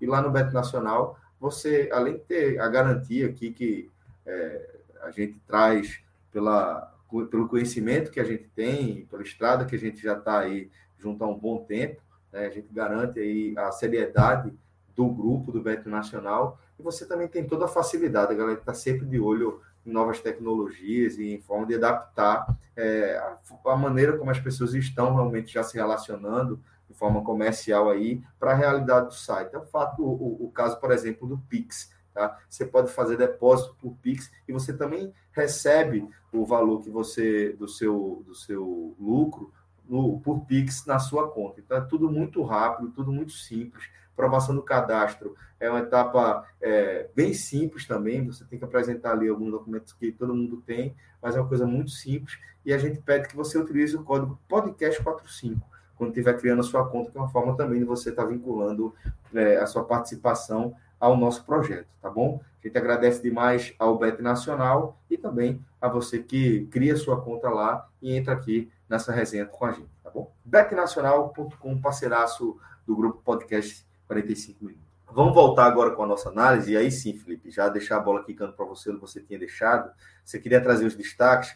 Eu acho fundamental a gente começar pelos destaques negativos e acho impossível que você traga um nome diferente do de Breno Calisto. Né? Para mim, ele participa diretamente ali de pelo menos dois dos gols do Santa Cruz, dá até para colocar os três gols com participação é, dele, né? a, a, ina, a inoperância dele a imobilidade dele ali nos três gols, e além disso, é um dos que é, perde. É, cobrança de pênalti ao lado de Pipico. Pipico, por sua vez, pelo menos fez dois gols. Né? É, Breno Calisto foi uma tragédia, simplesmente foi uma tragédia a apresentação dele. É, não sei nem, nem como, como você trazer outro cara senão é, é, o zagueiro do Santa. Né? Não por acaso eu fiz questão, sabe? Não por acaso, quando eu, apesar da gente estar tá falando há muito tempo aqui do Santa Cruz, eu disse, ó, oh, deixa eu falar, por favor, dos destaques, não é por acaso, né? É, o, o, grande destaque, o destaque negativo, foi Breno Calixto. Né? É, a gente pode botar a culpa dele em, três gols, mas assim, em um deles, a, a falha foi tão grande né, que eu vi assim, sabe aquele jogador, menino buchudo de, de, de, de escola, sabe, o, o, o, o, famoso café com leite. Sabe? Foi falha de jogador café com leite, daquele que você diz assim, ó, oh, não, ele tá na pelada porque é o dono da bola, mas deixa, não toca para ele não, né? E antigamente se falava nisso, jogador café com leite, esse não conta não, esse não tá no jogo não. Isso era, isso era pelada de, de, de, de rua, pelada de escola, isso é zorrinha. Né? Então ele cometeu um, um, um, um, o erro dele, sabe, foi de jogador desse tipo. Então, evidentemente, quando aquela partida foi para os pênaltis, o grande destaque negativo já era ele. Aí ele vai e perde um pênalti que na hora eu disse, vai perder o pênalti. O silêncio da maneira... torcida do Santa quando ele, ele se dirigiu para a cobrança do pênalti foi um negócio muito marcante para mim. Muito marcante. O silêncio, velho. Hum, a galera acusou ali na hora. Na hora, mas não era. E, e, digo mais, não foi só pelo nome Breno Calixto, não. A maneira como ele se dirige para a bola, você Sim. já viu, eu vi na hora, displicente. Eu disse na hora, vai perder o pênalti. Então, por tudo, pelas, pelas falhas ao longo do, da, da partida, é, é, por ter perdido o pênalti, e não é só perdido o pênalti, que Pipico, pelo menos, encheu o pé e, sabe, perdeu. Mas, assim, é, a maneira como ele se dirige para a bola foi displicente, foi, foi irresponsável. Então, sem sombra de dúvida, por mais que eu pudesse fazer aqui, talvez, uma consideração ou outra, algum jogador do Santa Cruz que, que, eu, que eu não gostei, eu ter, talvez mas teria mais de um para. Mas assim, não tem como. Né? Eu não posso colocar no mesmo balaio. Né? É, assim, eu acho que o sistema defensivo como todo falhou. É, eu acho que a dupla de zaga do Santa Cruz é, não, não, não encaixou tem, e cometeu muitas falhas ao longo da temporada, mas nesta, nesta partida especificamente, Breno Calisto é, superou qualquer expectativa negativa. É, e destaque positivo, me perdoe, nenhum. Se o Santa Cruz classifica, evidentemente o, destaque era Pipico. Se é, o Santa Cruz é eliminado, mas Pipico. Também. Desculpa, Celso, não entendi. Eu gostei, eu gostei de Vitinho também, tá? Acho que ele participou bem. Foi ele que fez aquele desarme no primeiro gol do Santa, né? Ele que desarma a bola, a bola só para Lele, ele que finaliza primeiro, dá o rebote para Pipico. Ele faz é, o segundo eu... gol também, teve outras oportunidades de gol. É, ele perdeu um gol feito também, feito, mais feito do que o gol. Eu, eu por outro lado, eu já não estava gostando tanto do Vitinho, mas enfim, é, é questão de visão de jogo. É, é mas assim, se Pipico. É, se o Santos fosse eliminado, mas Pipico tivesse convertido o pênalti, o destaque positivo era Pipico. É, né? é, se Pipico não tivesse batido o pênalti, o destaque positivo era Pipico, mas a partir do momento que ele, vai, vou repetir, o cara que, que, que, é dele que você espera, sabe? O cara que pode decidir. E ele começa errando, ele, eu, eu tirei. Eu não consigo dizer assim, não, o destaque positivo foi Pipico. Tá? Ele foi quem mais fez, digamos assim, na partida, mas não tem como colocar ele como destaque positivo. E aí eu vou colocar outro si, já que eu botei tanto si aqui, né? Se, se Lele, né? É, se a gente estivesse analisando aqui uma, uma, uma, prova de atletismo, Lele, destaque positivo, porque o bicho corre. Mas a gente está analisando futebol, a gente está falando de uma partida de futebol, então eu não posso botar ele como destaque positivo, porque ele não produz nada. Ele corre, corre, corre, corre, corre, corre, corre, corre, mas não produz nada. Então, Lele, não estou falando de atletismo. Se tivesse, estou fazendo só menção roda. Se fosse atletismo, você estava de parabéns, mas isso aqui é uma partida de futebol. Boa. É, alguém tem algo mais a acrescentar em relação aos destaques ou a gente pode seguir com a nossa pauta? A minha linha é de Felipe, não tem muito a acrescentar, não. A, Boa, a situação de Orientalis foi, foi horrível é, o sistema defensivo como um todo. Até Jordan podia ter saído, foi mal. Teve uma defesa muito foi boa mal. quando estava 0 a 0 ainda, mas nos cruzamentos na área acabou sendo uma temeridade também. Jordan, que é, que é bom goleiro, mas também não teve uma boa noite, não. Falhou naquele segundo gol, né? Estava bem adiantado na cabeçada. Acho que ele falha mais no terceiro até. O, o, segundo, o segundo, o segundo achei muita felicidade do jogador de Mailson ali naquela cabeçada. Mas era, talvez fosse defensável também, é verdade. É, vamos, vamos então é, seguir com outro aspecto aqui é, desse confronto que vai para além do jogo, que não está no jogo. Né?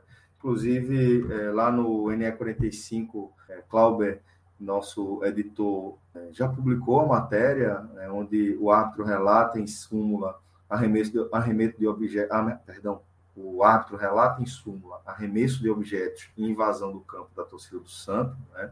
Na transmissão ficou muito claro que houve um arremesso ali é, da torcida que estava é, ao lado esquerdo ali da, da, da transmissão da televisão, né? É, o arremesso de uma garrafa d'água e um chinelo também. E além disso, é, quando acabou a cobrança de pênalti, a gente teve uma invasão de gramado a vazão ao gramado é, de pelo menos algumas dezenas de, de, torcedores, maioria vindo ali é, do lado direito, da barra que ficava do lado direito da transmissão, e inclusive uma perseguição aos jogadores. Né? A confusão entrou pelo túnel de acesso aos vestiários e a polícia demorou um pouco é, para agir ali na, na, contenção dos vândalos, mas é, é importante ressaltar que dá que a gente estivesse falando de um, um, cenário que nem fosse necessário a gente ter força policial dentro de campo, mas é, dadas as circunstâncias, houve um, um, um ligeiro atraso ali na ação policial, mas é claro que não dá para a gente colocar responsabilidade na força policial, na força de segurança pelo que aconteceu. A responsabilidade é de quem invadiu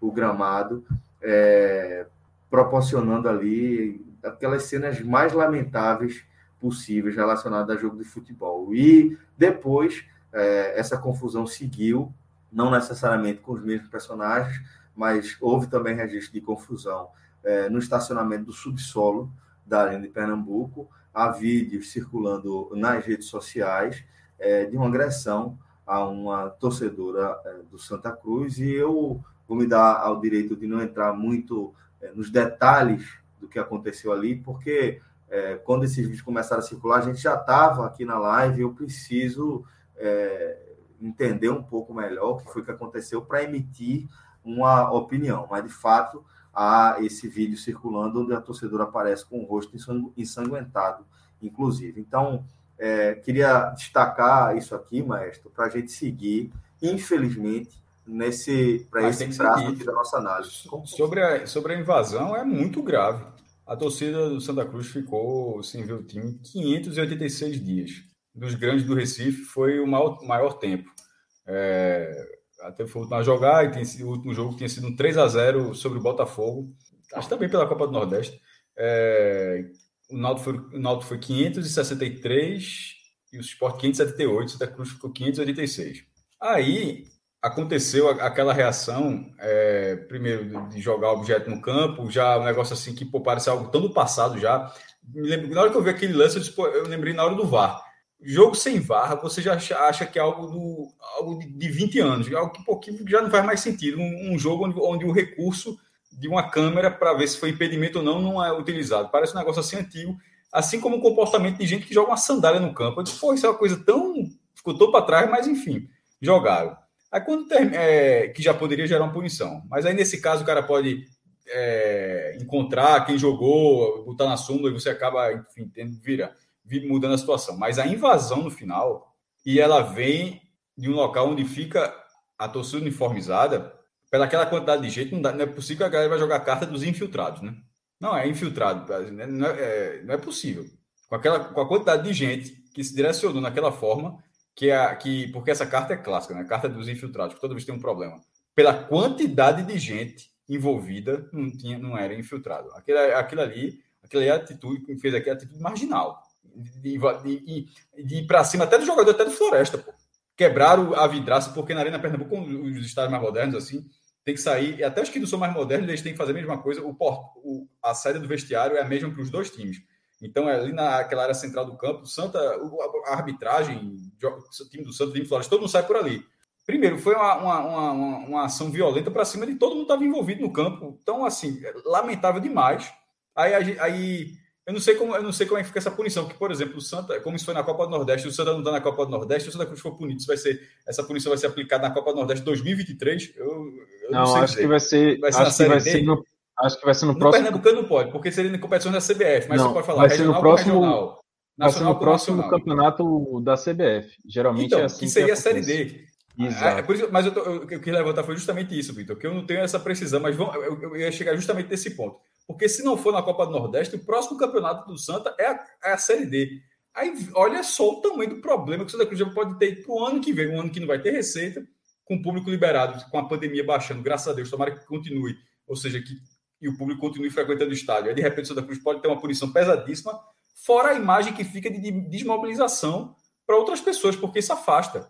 É algo muito antigo. Pô, como assim o time quase 600 dias, 600 dias depois, o jogo, o jogo foi uma porrada no sentido esportivo. Mas não, não, não, Eu vi até Nada. alguns caras alguns cara no Twitter, não, mas é que a pessoa estava revoltada. Não, jovem. Não, não nada não. Nada, nada. Aí você, você engole, você engole e volta para casa. A vida isso, é futebol, é isso, meu irmão. É isso. Você perde o jogo, você, você, você engole sua frustração. Pô, todo mundo quer comer futebol, quem é que nunca fez isso? É o certo, meu irmão. Se você, se você expõe a sua frustração dessa forma, não, não, não tente justificar, não. Ah, o que, não o, que alguns tentaram, não tem, não, tem, não tem justificativa. Aquilo ali foi muito grave e a, aquele grupo específico pode ter prejudicado o Santa Cruz muito mais, pô.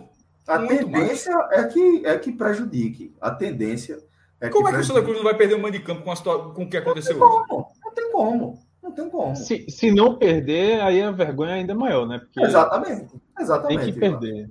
Pra, pela justiça do futebol, Qual é o precedente que você vai abrir para isso aí? Você pode arremessar o objeto no gramado, se seu time estiver perdendo, você pode invadir o campo para bater em jogador, pô. E você pode é. bater em torcedor em estacionamento. O futebol hoje, os vai estádios perder, não tem mais alambrado. Né? Antigamente alambrado era com arame. Meu irmão, eu, eu lembro Isso. disso. Era Também. arame farpado. O Santa Cruz não tinha, não, porque o Santa Cruz já tem um fosso, né? Que inclusive não era. Fosso, estádio é. grande tem fosso. Mas aí o estádio pequeno tem alambrado. Eu escutava esse negócio. Mas alambrado era com arame farpado, meu irmão. Era, tá entendendo? Isso é coisa de, de fazenda, pô, de gado.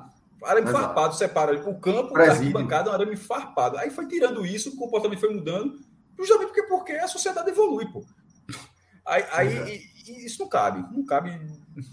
Oh, e, e, é... e, resultado, não adiantou nada, não conseguiu bater ninguém, no máximo conseguiu ali criar uma confusão. Vai... E se conseguisse, o que eu quero dizer assim, resolveu? Pois é, é, imbecil, é tão imbecil a história. É como, se, tipo assim... é como se a violência ali fosse liberada. O cara não acha que o cara pode sair preso, não, pô. Exato.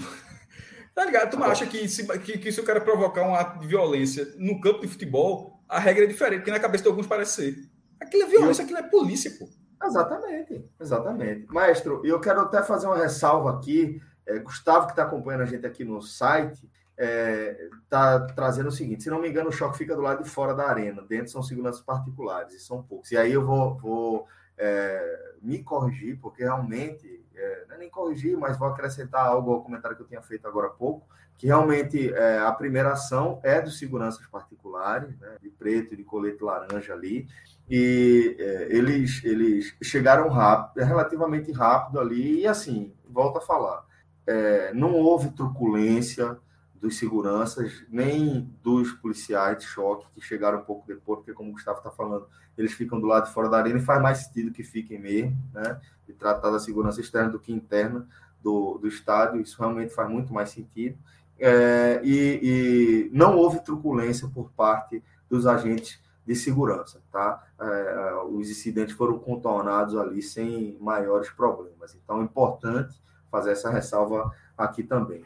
É, mas era isso que eu queria trazer em relação a, ao que a gente viu dessas cenas lamentáveis pós-jogo, mas queria saber se vocês têm algo mais a tratar aqui nesse assunto. Se a gente pode mudar aqui. Foi mal, foi mal agora. É, então, não, o combo, o combo foi completo, né? Porque o torcedor que fez isso, ele, ele é, fez todo aquele, como eu estava disse no começo, né? A gente brincando aqui, o papel de otário, né? Indo pro jogo, fez tudo, né? E aí ele acha pouco, ele vai invadir o campo, né, vai gerar uma punição para o clube, e no final você correndo risco ainda de você é, tendo a atitude estúpida de querer agredir alguém, e evidentemente você acaba sendo o agredido. Inclusive, teve gente que, que, que, que é, eu vi algumas imagens, assim, alguém, um torcedor com, com, sangue, sei lá, a vida nada aconteceu, mas alguma coisa aconteceu, e, e, e não, não, deu bom para ele, né? Então, enfim, é. entender uma cabeça de uma pessoa dessa realmente não, não, não é fácil, não. Perfeito. Eu vou é, acrescentar mais um comentário aqui de André Apolinário, presidente do nosso clube, está dizendo que é, o choque estava dentro da arena também. Então, como não tenho é, informações mais seguras, não vou é, insistir aqui nesse assunto. Qualquer coisa a gente traz o desdobramento dentro da, da nossa programação aqui, tá bom? Agora, como o Ash falou, vamos falar do Corrimão. Para a gente começar a falar do Corrimão, eu queria dar os parabéns aqui para o meu querido Vitor Vilar, que foi um guerreiro. Companheiro, parabéns, viu, velho? Tá Não, eu gosto de ouvir. Eu tenho muito carinho pelo Santa, rapaz. Gosto muito é, de ouvir sim. Felipe. Inclusive, Felipe só um detalhe: quando eu gosto muito de ouvir rádio, muito, muito, muito, muito. Eu gosto muito de jogo de rádio. E nas, nas campanhas do Santa, na série D e C, naquela volta do Santa, né? Eu acompanhei muito jogo de rádio, cara. E eu, vi, eu adoro. Eu qual rádio? Tu, tu lembra? Tu tem. Rádio Jornal. A Jornal. Haroldo Costa, né? É. Haroldo. Costa, o... para mim, é o maior narrador de Pernambuco. É. Qualquer mídia, para mim, Haroldo Costa, um dos grandes narradores de rádio do Brasil. Tá? Haroldo, Eu gosto muito do. Um espetáculo, por uma emoção assim, para qualquer jogo de qualquer torcida, qualquer torcedor se, se é, é, deixa levar ali pela emoção é um de Haroldo, o é um maior monstro. gol do mundo. O maior gol do mundo. Inclusive tem um gol dele que ele narrou do Betinho, né, do jogo do Betinho na, no acesso. Ah, esse, eu... esse é um espetáculo. É, é um gol de caça-rato, né? É, É, é. É. Tempos. Haroldo, Haroldo, que vamos destacar aqui, que a missão desse cara é substituir, maestro, a maior lenda da nossa geração aqui, grande referência da nossa é geração, que é o... Oi? A, a, eu gosto fantástico, mas Adilson Couto, para mim, é melhor. Só para deixar assim. Não, não, Adilson não. Couto- Não, é, mas que, que Adilson, é, infelizmente, não está mais entre a gente. É, Haroldo, tô falando Não, eu, eu sei disso, pô. Só, só quis dizer que, assim, que, na, que Adilson, para mim, de todos Pra os narradores de rádio que eu já escutei, para mim é, o- é o melhor de todos os tempos. Adilson Couto. Adilson Couto, cheguei para colorir o futebol na Ele jornada. era, ele era fantástico. é, é, embala aí algumas das minhas lembranças mais nostálgicas do, do futebol, tá? Quando muitas vezes a gente é, não tinha como acompanhar nem no estádio e assim acompanhar jogo na televisão é um negócio que começou ontem para a gente. Então muitas de, de nossas lembranças aí são forjadas na a galope aí de, de narrações históricas desses gigantes como Adilson, é, Roberto, Ivan, é, o próprio Haroldo Costa, Alexandre Costa, irmão de Haroldo também, que estava lá na arena hoje pela Rádio Jornal. Então, a galera muito competente e tenho muito orgulho de ter feito parte um pouquinho desse tamanho da história do, do rádio pernambucano. Tá? É, mas, Vitor Vilar, vamos Vamos falar do Coirmão, porque o Coirmão hoje tem motivos para comemorar. Passou pela Itabaiana sem dificuldade, sem problema, 3 a 0 e garantido aí na terceira fase da pré-copa do Nordeste. Pois é, eu tava falando aqui de um. que eu tava sentindo. A gente tá falando muito do apequenamento do Santa, né? E a gente vai falar de outro time que do G7 aí também tá passando por um apequenamento muito grande, que é o Vitória, né? E isso muito falando do, do que tá acontecendo no Campeonato Brasileiro, obviamente. O Vitória tá muito arriscado para cair para a Série C, né? Um risco muito grave de, de cair. É, mas é bom marcar também, é bom ressaltar que estar disputando a pré-Copa do Nordeste eliminatória é um sinal também do apequenamento do Vitória. Né? O Vitória é um dos maiores vencedores dessa competição. Ele era hegemônico até esse ano, quando o Bahia igualou em número de troféus. E estar disputando a pré-copa do Nordeste é um apequenamento porque a Bahia tem várias vagas, né? E para o Vitória não se classificar, diferentemente, por exemplo, de Pernambuco, que tem três times grandes, né, para duas vagas agora, tem que ser uma tragédia. O Vitória ficou três anos seguidos é, fora da fase final da Copa da, do Campeonato Baiano, né? Caiu na primeira fase e agora está vivendo esse apequenamento refletido também na Copa do Nordeste. E esse risco continua, é bom dizer, né? O Vitória passou agora para a terceira fase, vai ter que disputar um jogo de ida e volta para participar da Copa do Nordeste. E, e, e, tudo indica que o jogo vai ser difícil, pode, porque pode pegar o Botafogo da Paraíba ou Imperatriz, é, que vão jogar amanhã, né? no caso hoje, já na quarta. E, e veja, é um apequenamento porque o Vitória participou de todas as Copas Nordeste, exceto um. O Vitória só ficou, acho que é um dos clubes que mais disputou a Copa do Nordeste, se não foi o que mais disputou. Só ficou de fora de uma, que foi de 2016. Até quando a Copa do Nordeste foi boicotada, em 2003, o Vitória disputou, né? Em 2010, o Vitória disputou e foi campeão. Então, o Vitória é o clube que mais representa, eu diria, a Copa do Nordeste. E, e, e ficar de fora seria realmente uma tragédia, né? Seria mais uma marca desse apequenamento. Só que, é, como, como o maestro falou aqui na abertura, né, no Água Suja, a gente estava brincando que a gente ia entrar no multiverso da Copa do Nordeste. E, de fato, é, para o Vitória, a Copa do Nordeste é uma espécie de bálsamo, assim, é um, é um multiverso de fato. Porque as boas lembranças nessa temporada de 2021 são da Copa do Nordeste. O Vitória fez uma Copa do Nordeste muito boa, chegou à semifinal, perdeu para o Ceará, que de fato era um time muito melhor do que o Vitória. Ganhou, por exemplo, do Bahia na primeira fase, então é uma lembrança muito carinhosa aí do torcedor a, da primeira fase da Copa do Nordeste. Então a Copa do Nordeste funciona como um bálsamo, como um momento em que o Vitória consegue se redimir, né? Não só por conta da sua história, todo mundo lembra, né? Ah, o Vitória é o maior vencedor e tal, um dos maiores vencedores, mas também por conta das, da, da, da, boa campanha que fez no primeiro semestre, depois disso foi só porrada, depois disso foi só tragédia, né? Quando entrou o Campeonato Baiano e, e Série B. Mas e agora ela aparece de novo como esse bálsamo, como essa recuperação. Porque de fato, o Vitória fez uma partida muito boa, muito tranquila, algo que meio que parecia de fato um multiverso, assim, parecia um outro time, parecia uma outra realidade, não só por conta da torcida, né, que eu vou falar daqui a pouco, é, mas parecia realmente outra realidade por conta do desempenho do time, por conta da segurança, por conta da vontade, por conta do domínio né, que o Vitória teve na partida. Não teve nenhum sufoco, foi uma partida muito tranquila. E a gente tem que ver agora até que ponto isso vai, vai é, refletir, né, como é que isso vai resultar no principal, digamos assim, problema do Vitória, no, no universo 1, no multiverso, na Terra 1 aí do Vitória, que é a Série B. Que é um momento, assim, grave do Vitória é uma, onde o Vitória precisa demonstrar atuações como essa. A gente tem que ver até que ponto esse resultado vai refletir na Série B. Espero que seja positivamente. De maneira assim muito ampla, né? Eu posso falar sobre isso melhor um pouco. Eu acho que Wagner Lopes encontrou um time e isso é um ponto que, que pode sim refletir na Série B. Pode sim resultar. Tal, não sei se é suficiente para sair da, do rebaixamento, mas que pode voltar a competir, porque o Vitória até pouco tempo sequer estava competindo contra esse rebaixamento. Mas como eu falei, eu vou falar sobre isso daqui a pouco. Eu queria falar só da torcida aqui, né? Acho importante marcar que esse foi o primeiro jogo né, com o torcedor, assim como o Santa, como aconteceu com o Santa, por outros, outros motivos, né? O Santa já não disputa mais nenhum campeonato além dessa. Já não disputa mais agora, mas estava disputando só para a Copa do Nordeste. O Vitória, por uma coincidência de calendário, não teve ainda um jogo com público, né? O Bahia já teve aqui contra o Palmeiras e o Vitória teve o seu primeiro agora. E é curioso porque o Vitória, o último jogo, é, antes dessa etapa toda, né, durante a pandemia, o último jogo pré-pandemia foi o jogo do Vitória com torcida, né? O último jogo com torcida pré-pandemia foi um jogo do Vitória. É, foi justamente pela Copa do Nordeste, olha só que coincidência, que foi uma vitória do Vitória por 4 a 1 sobre o River no Barradão no dia 15 de março de 2020. Ou seja, esse estádio do Barradão ficou mais de um ano e sete meses sem ver torcedor. E foi interessante porque, obviamente, né, além do, da limitação, mas é, um jogo à noite e tal, foram 1.129 torcedores. E até estranho, né? Eu até achei estranho, assim, quando, é, no caso, a nossa aqui, na nossa Juliana Lisboa, estava fazendo um jogo para o Nordeste FC, e ela lembrou isso, ela falou, olha, vou fazer uma coisa aqui que eu não faço há um ano e meio, que é lembrar, dizer aqui o borderô da partida, quantos torcedores teve. Isso foi muito legal. Assim. Foram quantos? Foram 1.129.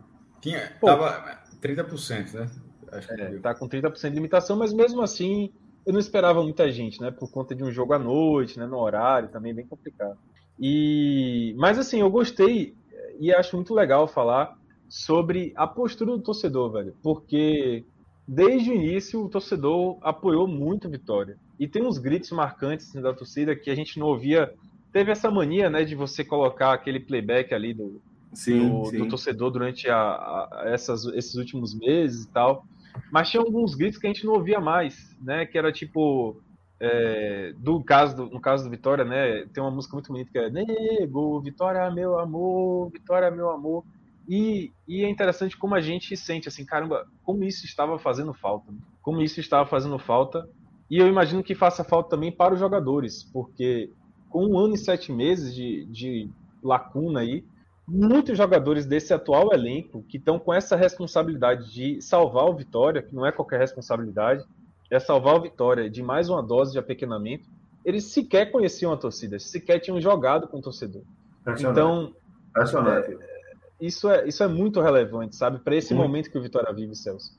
Porque quando você fala de um apequenamento né, da, da, da, do Vitória paulatino, né, que o Vitória está sofrendo e que pode cair para a Série C Hum. E os jogadores entenderem a missão que eles têm de salvar esse clube. A torcida, nesse momento, ela é muito importante. Ela tem que participar da vida Demais. do clube nesse momento. Engajar, e... né, Vilar? Isso, exatamente. Engajar. E como eu falei, é, a Copa do Nordeste surge como um bálsamo, né, mais uma vez. O a, Santa o fez fato... isso, inclusive. Eu, eu acho que, que é, naquele retorno do Santa, quando o Santa bateu na Série D a primeira uhum. vez e ele voltou para C, B, A, que a galera ficou na resenha da geração papapá e etc., mas aquele time é, que começou com o Zé Teodoro, com os títulos de Pernambucano, em, em campeonatos é, em campanhas históricas, né, tendo o esporte principalmente ali como, como vítima né, daquelas, daquelas campanhas, daqueles uhum. campeonatos, daqueles títulos, é, houve um engajamento. Tá? A torcida do Santa estava junto, era a torcida dos milhares, das dezenas de milhares de torcedores acompanhando os jogos dos time, do time na Série D, C, né? É, e, e, agora a gente não está vendo mais isso. E a gente está vendo a dificuldade que o Santa está enfrentando com a hum. falta de engajamento. Por isso que o que você está trazendo é tão importante. Né? Um time como Vitória, um time que vive as crises é, de forma proporcional ao tamanho do clube, tá? Ele precisa de mais de sua torcida. É quando é, o, o, capital ter o capital ser um clube de massa, ele faz a diferença. É quando Exatamente. você usa a massa a seu favor, é quando a massa ele pega no colo e lhe coloca no caminho certo novamente. Então, esse engajamento que você está falando aí, e é, traduzido é, na retomada de canções históricas, como a que você trouxe aí, é, eu, acho, eu acho que ele é emblemático, é muito importante você fazer essa leitura. Isso, e, e assim, é, uma coisa que eu acho interessante é que nos últimos meses, né, eu sempre que falava do Vitória, a gente falava da crise do Vitória, eu falava de um descolamento do torcedor com, com o time, né, com o clube. E como isso significava a morte de um clube. Quando o torcedor descola, não tem mais o relacionamento, não tem mais a preocupação, significa a morte do clube, porque você pode falar de CT, como a gente estava falando, que faz falta Santa Cruz, você pode falar de N coisas, orçamento, mas quando não tem torcedor, velho, não tem mais nada, sabe? É, é, é, o que diferencia um clube grande de um clube que é meramente um clube equipado, um clube estruturado. É, o clube grande precisa ser estruturado e ter torcida.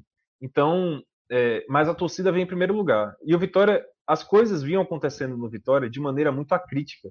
Não por falta de, talvez, é, de, de apreço do torcedor, de, de, de preocupação do torcedor. Mas eu acho que havia uma grande dose de distanciamento forçado pela pandemia. E, e, nesse sentido, quando a gente fala de coisas positivas que podem ser retiradas dessa partida, tudo bem, tem um lado do campo que eu vou falar daqui a pouco, como eu disse, mas eu acho que o ponto principal talvez seja o retorno do relacionamento do torcedor para o, com o clube e como isso pode refletir, eu espero que reflita, sinceramente, para o andamento da Série B. É, e o roteiro, inclusive, Celso, do jogo, da, do torcedor no jogo, né, ele uhum. refletiu muito, é, ele foi muito interessante, porque o, o, assim que deu o apito, né, teve aquele minuto de silêncio, assim que deu o apito, o pessoal começou a trazer esses cantos que eu mencionei de volta, que eram coisas que a gente não ouvia mais, o famoso vi, to, ya, lá, lá, ya. Então, houve primeiro uma preocupação. Esse, com... esse cada, cada, clube tem, tem, suas versões, né? É, esse é, mas esse é, esse é bem bacana, cara. E. Pô, pois é. é. o Vitória tem. O Vitória tem, tem, tem, Pelo menos a, a sílaba tá bem dividida. Esporte. Aí é, é complicado. É, um, Não, é uma... dentro, do nosso, dentro do nosso tá, tá. É um forte brabo nessa sílaba aí. Viu? É uma. Mas assim. Tem um ó, xizinho ali, um xizinho ali. É, é estranho. Mas, ó, é, veja como o roteiro foi legal, velho. Eu achei esse roteiro maravilhoso. Primeiro, houve uma preocupação com o time, de apoiar o time para que ele jogasse bem. Né? Houve um apoio ali e o, clube, e o time respondeu. Né? O Vitória fez um primeiro tempo maravilhoso, massacrou Itabaiana nos primeiros minutos, foi um atropelo. E houve essa preocupação com o time. Aí veja, com o andar da carruagem, lá para o final do jogo, com 3 a 0 já estava garantido, e, o, e, a turma percebeu assim, velho, é 3 a 0 o jogo acabou, a galera vai só administrar. Né? O, torcedor sentiu isso, o torcedor sente. Aí veja o que é que o torcedor foi pensar. Falou, velho, a gente está aqui depois. Eu acho, né, que rolou esse pensamento. Está aqui depois de um ano e sete meses, velho. Ou é a oportunidade que a gente tem de mandar PC tomar naquele lugar. Aí foi o resto do jogo inteiro, velho. Ei, PC, vai tomar no sul. Ei, PC, vai tomar no sul. Eu falei, velho, cara, perfeito, porque, assim, é o momento torcedor, velho. Faltava isso, cara. As coisas vinham acontecendo na diretoria do Vitória. Paulo Carneiro vinha fazendo as coisas erradas, né? E não tinha um torcedor para mandar ele tomar lá, entendeu? Na arquibancada. Se tivesse arquibancada nesse período de um ano e sete meses, essa reação, que é natural do brasileiro, é, é natural, já teria acontecido há muito tempo, velho. Entende? Já teria essa ofensa há muito tempo. Então é o momento torcedor é, descarregar. E o roteiro foi muito interessante, porque depois que o jogo resolveu, o cara falou, velho, vamos aproveitar para mandar ele tomar naquele lugar. E mandou, e ficou o resto do jogo inteiro mandando. Isso é ótimo para o momento do Vitória. O Vitória precisa disso, precisa de participação do torcedor. É... Então, só para pontuar isso, porque realmente assim, a torcida é muito importante. E o próximo jogo do Vitória na Série B é com o torcedor, é contra o Brasil de Pelotas, que é o, o atual lanterna da Série B. Então eu espero um comportamento no mínimo parecido. Inclusive mandando o, o presidente interino, o presidente afastado mandar tomar naquele lugar de novo, porque é importante. Como o Guga Love está é... destacando aqui, é, isso nunca ia tocar no playback do Barradão, né? Não. Isso aí seria proibido, exatamente, né? Por isso que é importante o torcedor. Exatamente. Nunca ia tocar no playback do Barradão, mas nunca. E, e falando do jogo, né, para uhum. Pra pincelar aqui, é, assim, velho, é difícil até comentar, porque a diferença é muito grande. O Itabaiana é um time que não se classificou para a segunda fase da Série D. É um time que está muito mal em termos técnicos. O Itabaiana está disputando agora porque é, fez o, o bom campeonato sergipano, mas no Campeonato Brasileiro o recorte mais recente é muito ruim. E o Vitória é, ainda que seja um clube que esteja em muita dificuldade no seu campeonato, na sua divisão, ainda é um time com qualidade superior, ainda é um time com a capacidade superior. Então, isso demonstra que, pelo menos, assim, muita gente falava: olha, ah, o Vitória não tem qualidade, o Vitória é um time ruim. Cara, não exatamente é um time ruim. Eu acho que tem alguns valores importantes. O que talvez o Vitória falte é estar à altura da sua, da sua, da, do seu, da sua missão, assim, da sua luta. O Vitória é um time que hoje tem alguns valores bons, mas no contexto da Série B, onde há muita pressão e onde há adversários talvez mais estruturados por conta de um trabalho de um técnico há mais tempo, né? não é o caso do Vitória que trocou muito técnico num recorte recente, ele não consegue performar a essa altura. Mas aí quando pega um time mais fraco, consegue performar. E jogou muito bem, cara. É... Como eu falei assim, de uma maneira bem breve, não tem muito o que dizer do jogo. O Vitória começou a massacrar com um minuto de jogo. Primeira bola rolou, já foi atacando, já foi chutando a gol. É, e aí os gols foram saindo, foram dois gols no primeiro tempo, em jogadas muito parecidas pelo lado esquerdo. O lado esquerdo do Vitória, nesse jogo, funcionou e mostrou que é realmente a válvula de escape do time para o restante da temporada, para tentar salvar o time da Série B. Envolve né, Roberto, que está se destacando agora como lateral esquerdo. É um cara que tem muita capacidade ofensiva, é um pouco deixa um pouco a desejar na parte defensiva, mas quando ele é cobrado no ataque, ele sabe atacar. E Marcinho, que começou muito bem no Vitória, nos primeiros jogos dele ali, ele foi muito bem, foi muito decisivo. Ele vinha em baixa, mas mostrou nessa partida que quando ele participa do jogo, ele tem repertório de drible, de passe, de criação de jogada. E outra coisa também que é muito interessante para falar dessa partida é que além desse lado esquerdo que eu mencionei, o meio-campo do Vitória mostrou um perfil que ele tem demonstrado nas últimas partidas e que é muito promissor, né, é, para o restante da Série B, como eu falo, que é a capacidade de morder na saída de bola do adversário, né? De perder a bola, mas logo assim, logo pressionar e conseguir recuperar numa posição interessante. E eu tenho que citar dois nomes aqui que são fundamentais para isso, que entraram nessa reta final graças a Wagner Lopes, que são João Pedro e Eduardo. Eu acho esses dois, o João Pedro é um cara que veio da portuguesa carioca e, né, ou seja, foi uma descoberta do Vitória de um, de um nível muito abaixo. É, eu digo de, de campeonato, né? Um campeonato, estava jogando um campeonato do Rio de Janeiro, né? Acho que até a Série B do Rio de Janeiro. E o Eduardo da base. Os dois são duas joias, velho. São duas joias que vão ajudar o Vitória em 2022, independentemente. O, o, o, Vitória, né, velho? O faro do Vitória para contratar pra... fase é impressionante. A minha vida toda viu Vitória dessa forma. É. E não Sempre morre, foi né? assim. É. Essa, é a, essa é a visão que a gente tem de fora. Sempre foi assim, né? Não, mas é, não, tem o que negar, assim. Você vê que o Vitória, mesmo nessa fase muito ruim, é, ele consegue revelar talentos, né? Tô falando de Eduardo, tem tô um falando de João Pedro. Danado. Oi? Tem um, um faro danado para isso, para encontrar jogador na base, seja para formar ou para encontrar. Né? Pois é, tá, tem o Pedrinho, né, que eu já mencionei milhões de vezes aqui, o Cristalzinho. É. é... E tem outros também, sabe, que aparece. O Matheus Moraes, zagueiro, que está muito bem nessa reta final de Série B, é, da base também. Então, o que falta é uma boa administração para poder vender esses meninos bem, né? Não dar de graça como aconteceu o Pedrinho, porque Pedrinho de fato saiu de graça. É, foi por um erro administrativo bizarro de não registrar o jogador como atleta do Vitória. Aí o Atlético Paranaense viu o cara livre e falou: não. É, mas assim, é, esses dois foram muito importantes nesse jogo, como foram também contra o Sampaio Correia, como foram contra o Confiança, apesar da derrota, fizeram boa partida é, contra o Confiança.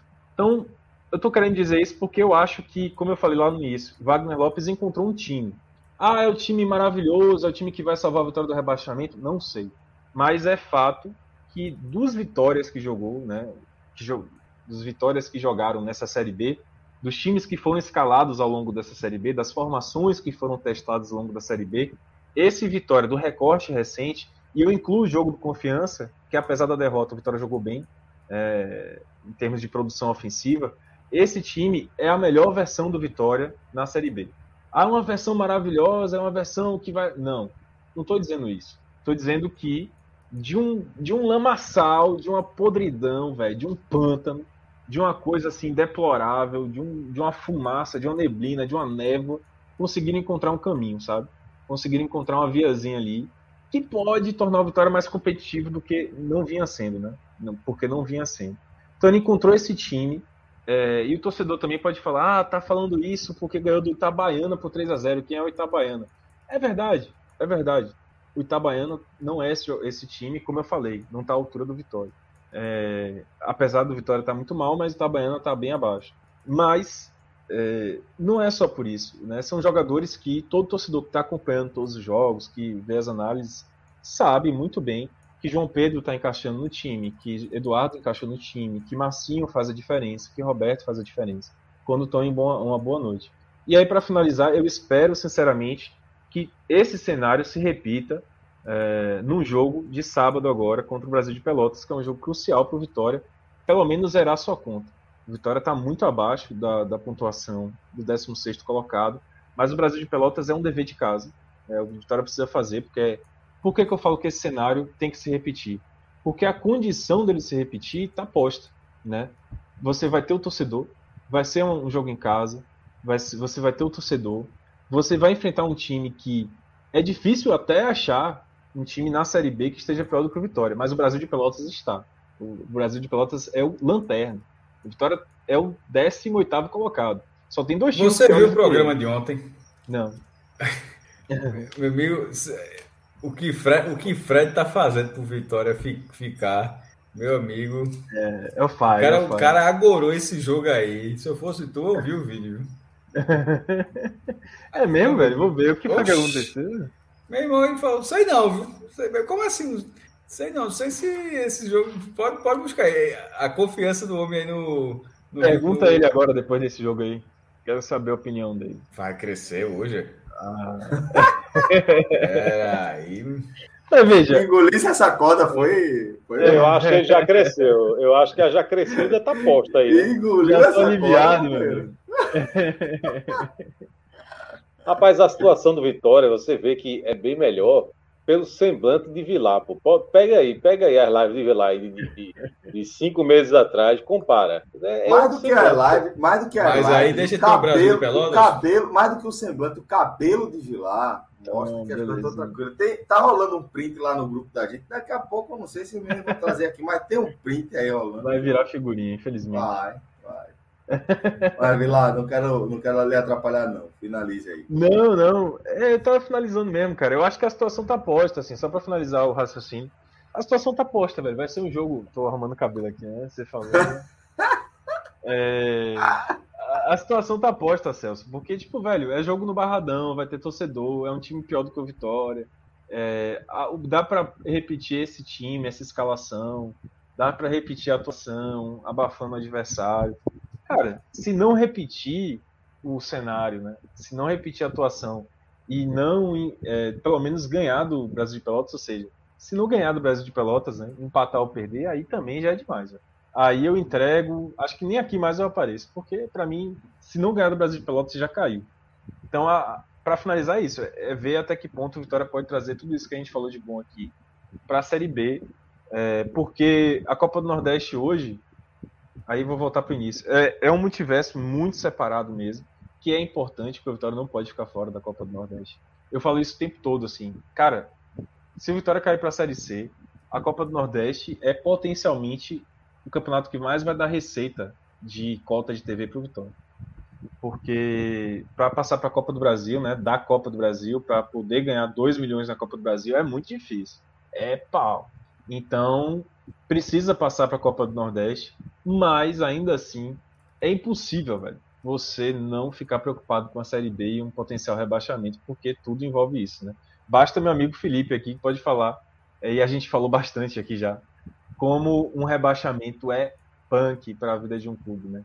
Muito. E para o caso do Vitória hoje, cair para a Série C teria um impacto muito é, destruidor, tão destruidor quanto foi o Santa cair para a Série C, né, por exemplo. Tô falando é, do passado. No caso mesmo, do Vitória. Eu sei que caiu para a Série D agora, mas tô falando do passado, quando vai para a Série C. De repente cair com o mesmo presidente da outra queda, é assim, é um negócio impressionante. Merece, né? É. Tá boa, merece. Porque é, é um simbolismo tremendo mesmo, viu, Cássio? E assim, por ele, obviamente, eu acho que merece, né? Mas o problema é você levar o Vitória junto. É que nem o problema de várias questões aqui, né, que a gente vê, inclusive na política tradicional. Assim, velho, merece se fuder, mas o problema é quem vem junto, né? Que é no, no caso somos nós. O país vem a reboque, né? Pois é. É isso. É, então, galera, vamos é, dar por encerrado aqui mais uma análise da gente. Foi um programa é, bem longo para quem começou é, tão madrugada dentro, dentro do nosso corujão. É, queria agradecer a resenha aqui com o Felipe. Tudo tranquilo, né, Felipe? Estou vendo você aí. Já Não, é, é, e, e, e, agradecer aí, rapaz, a quem está participando, ainda quem está acompanhando a gente, né? Porque nesse exato momento são 2h49 da manhã.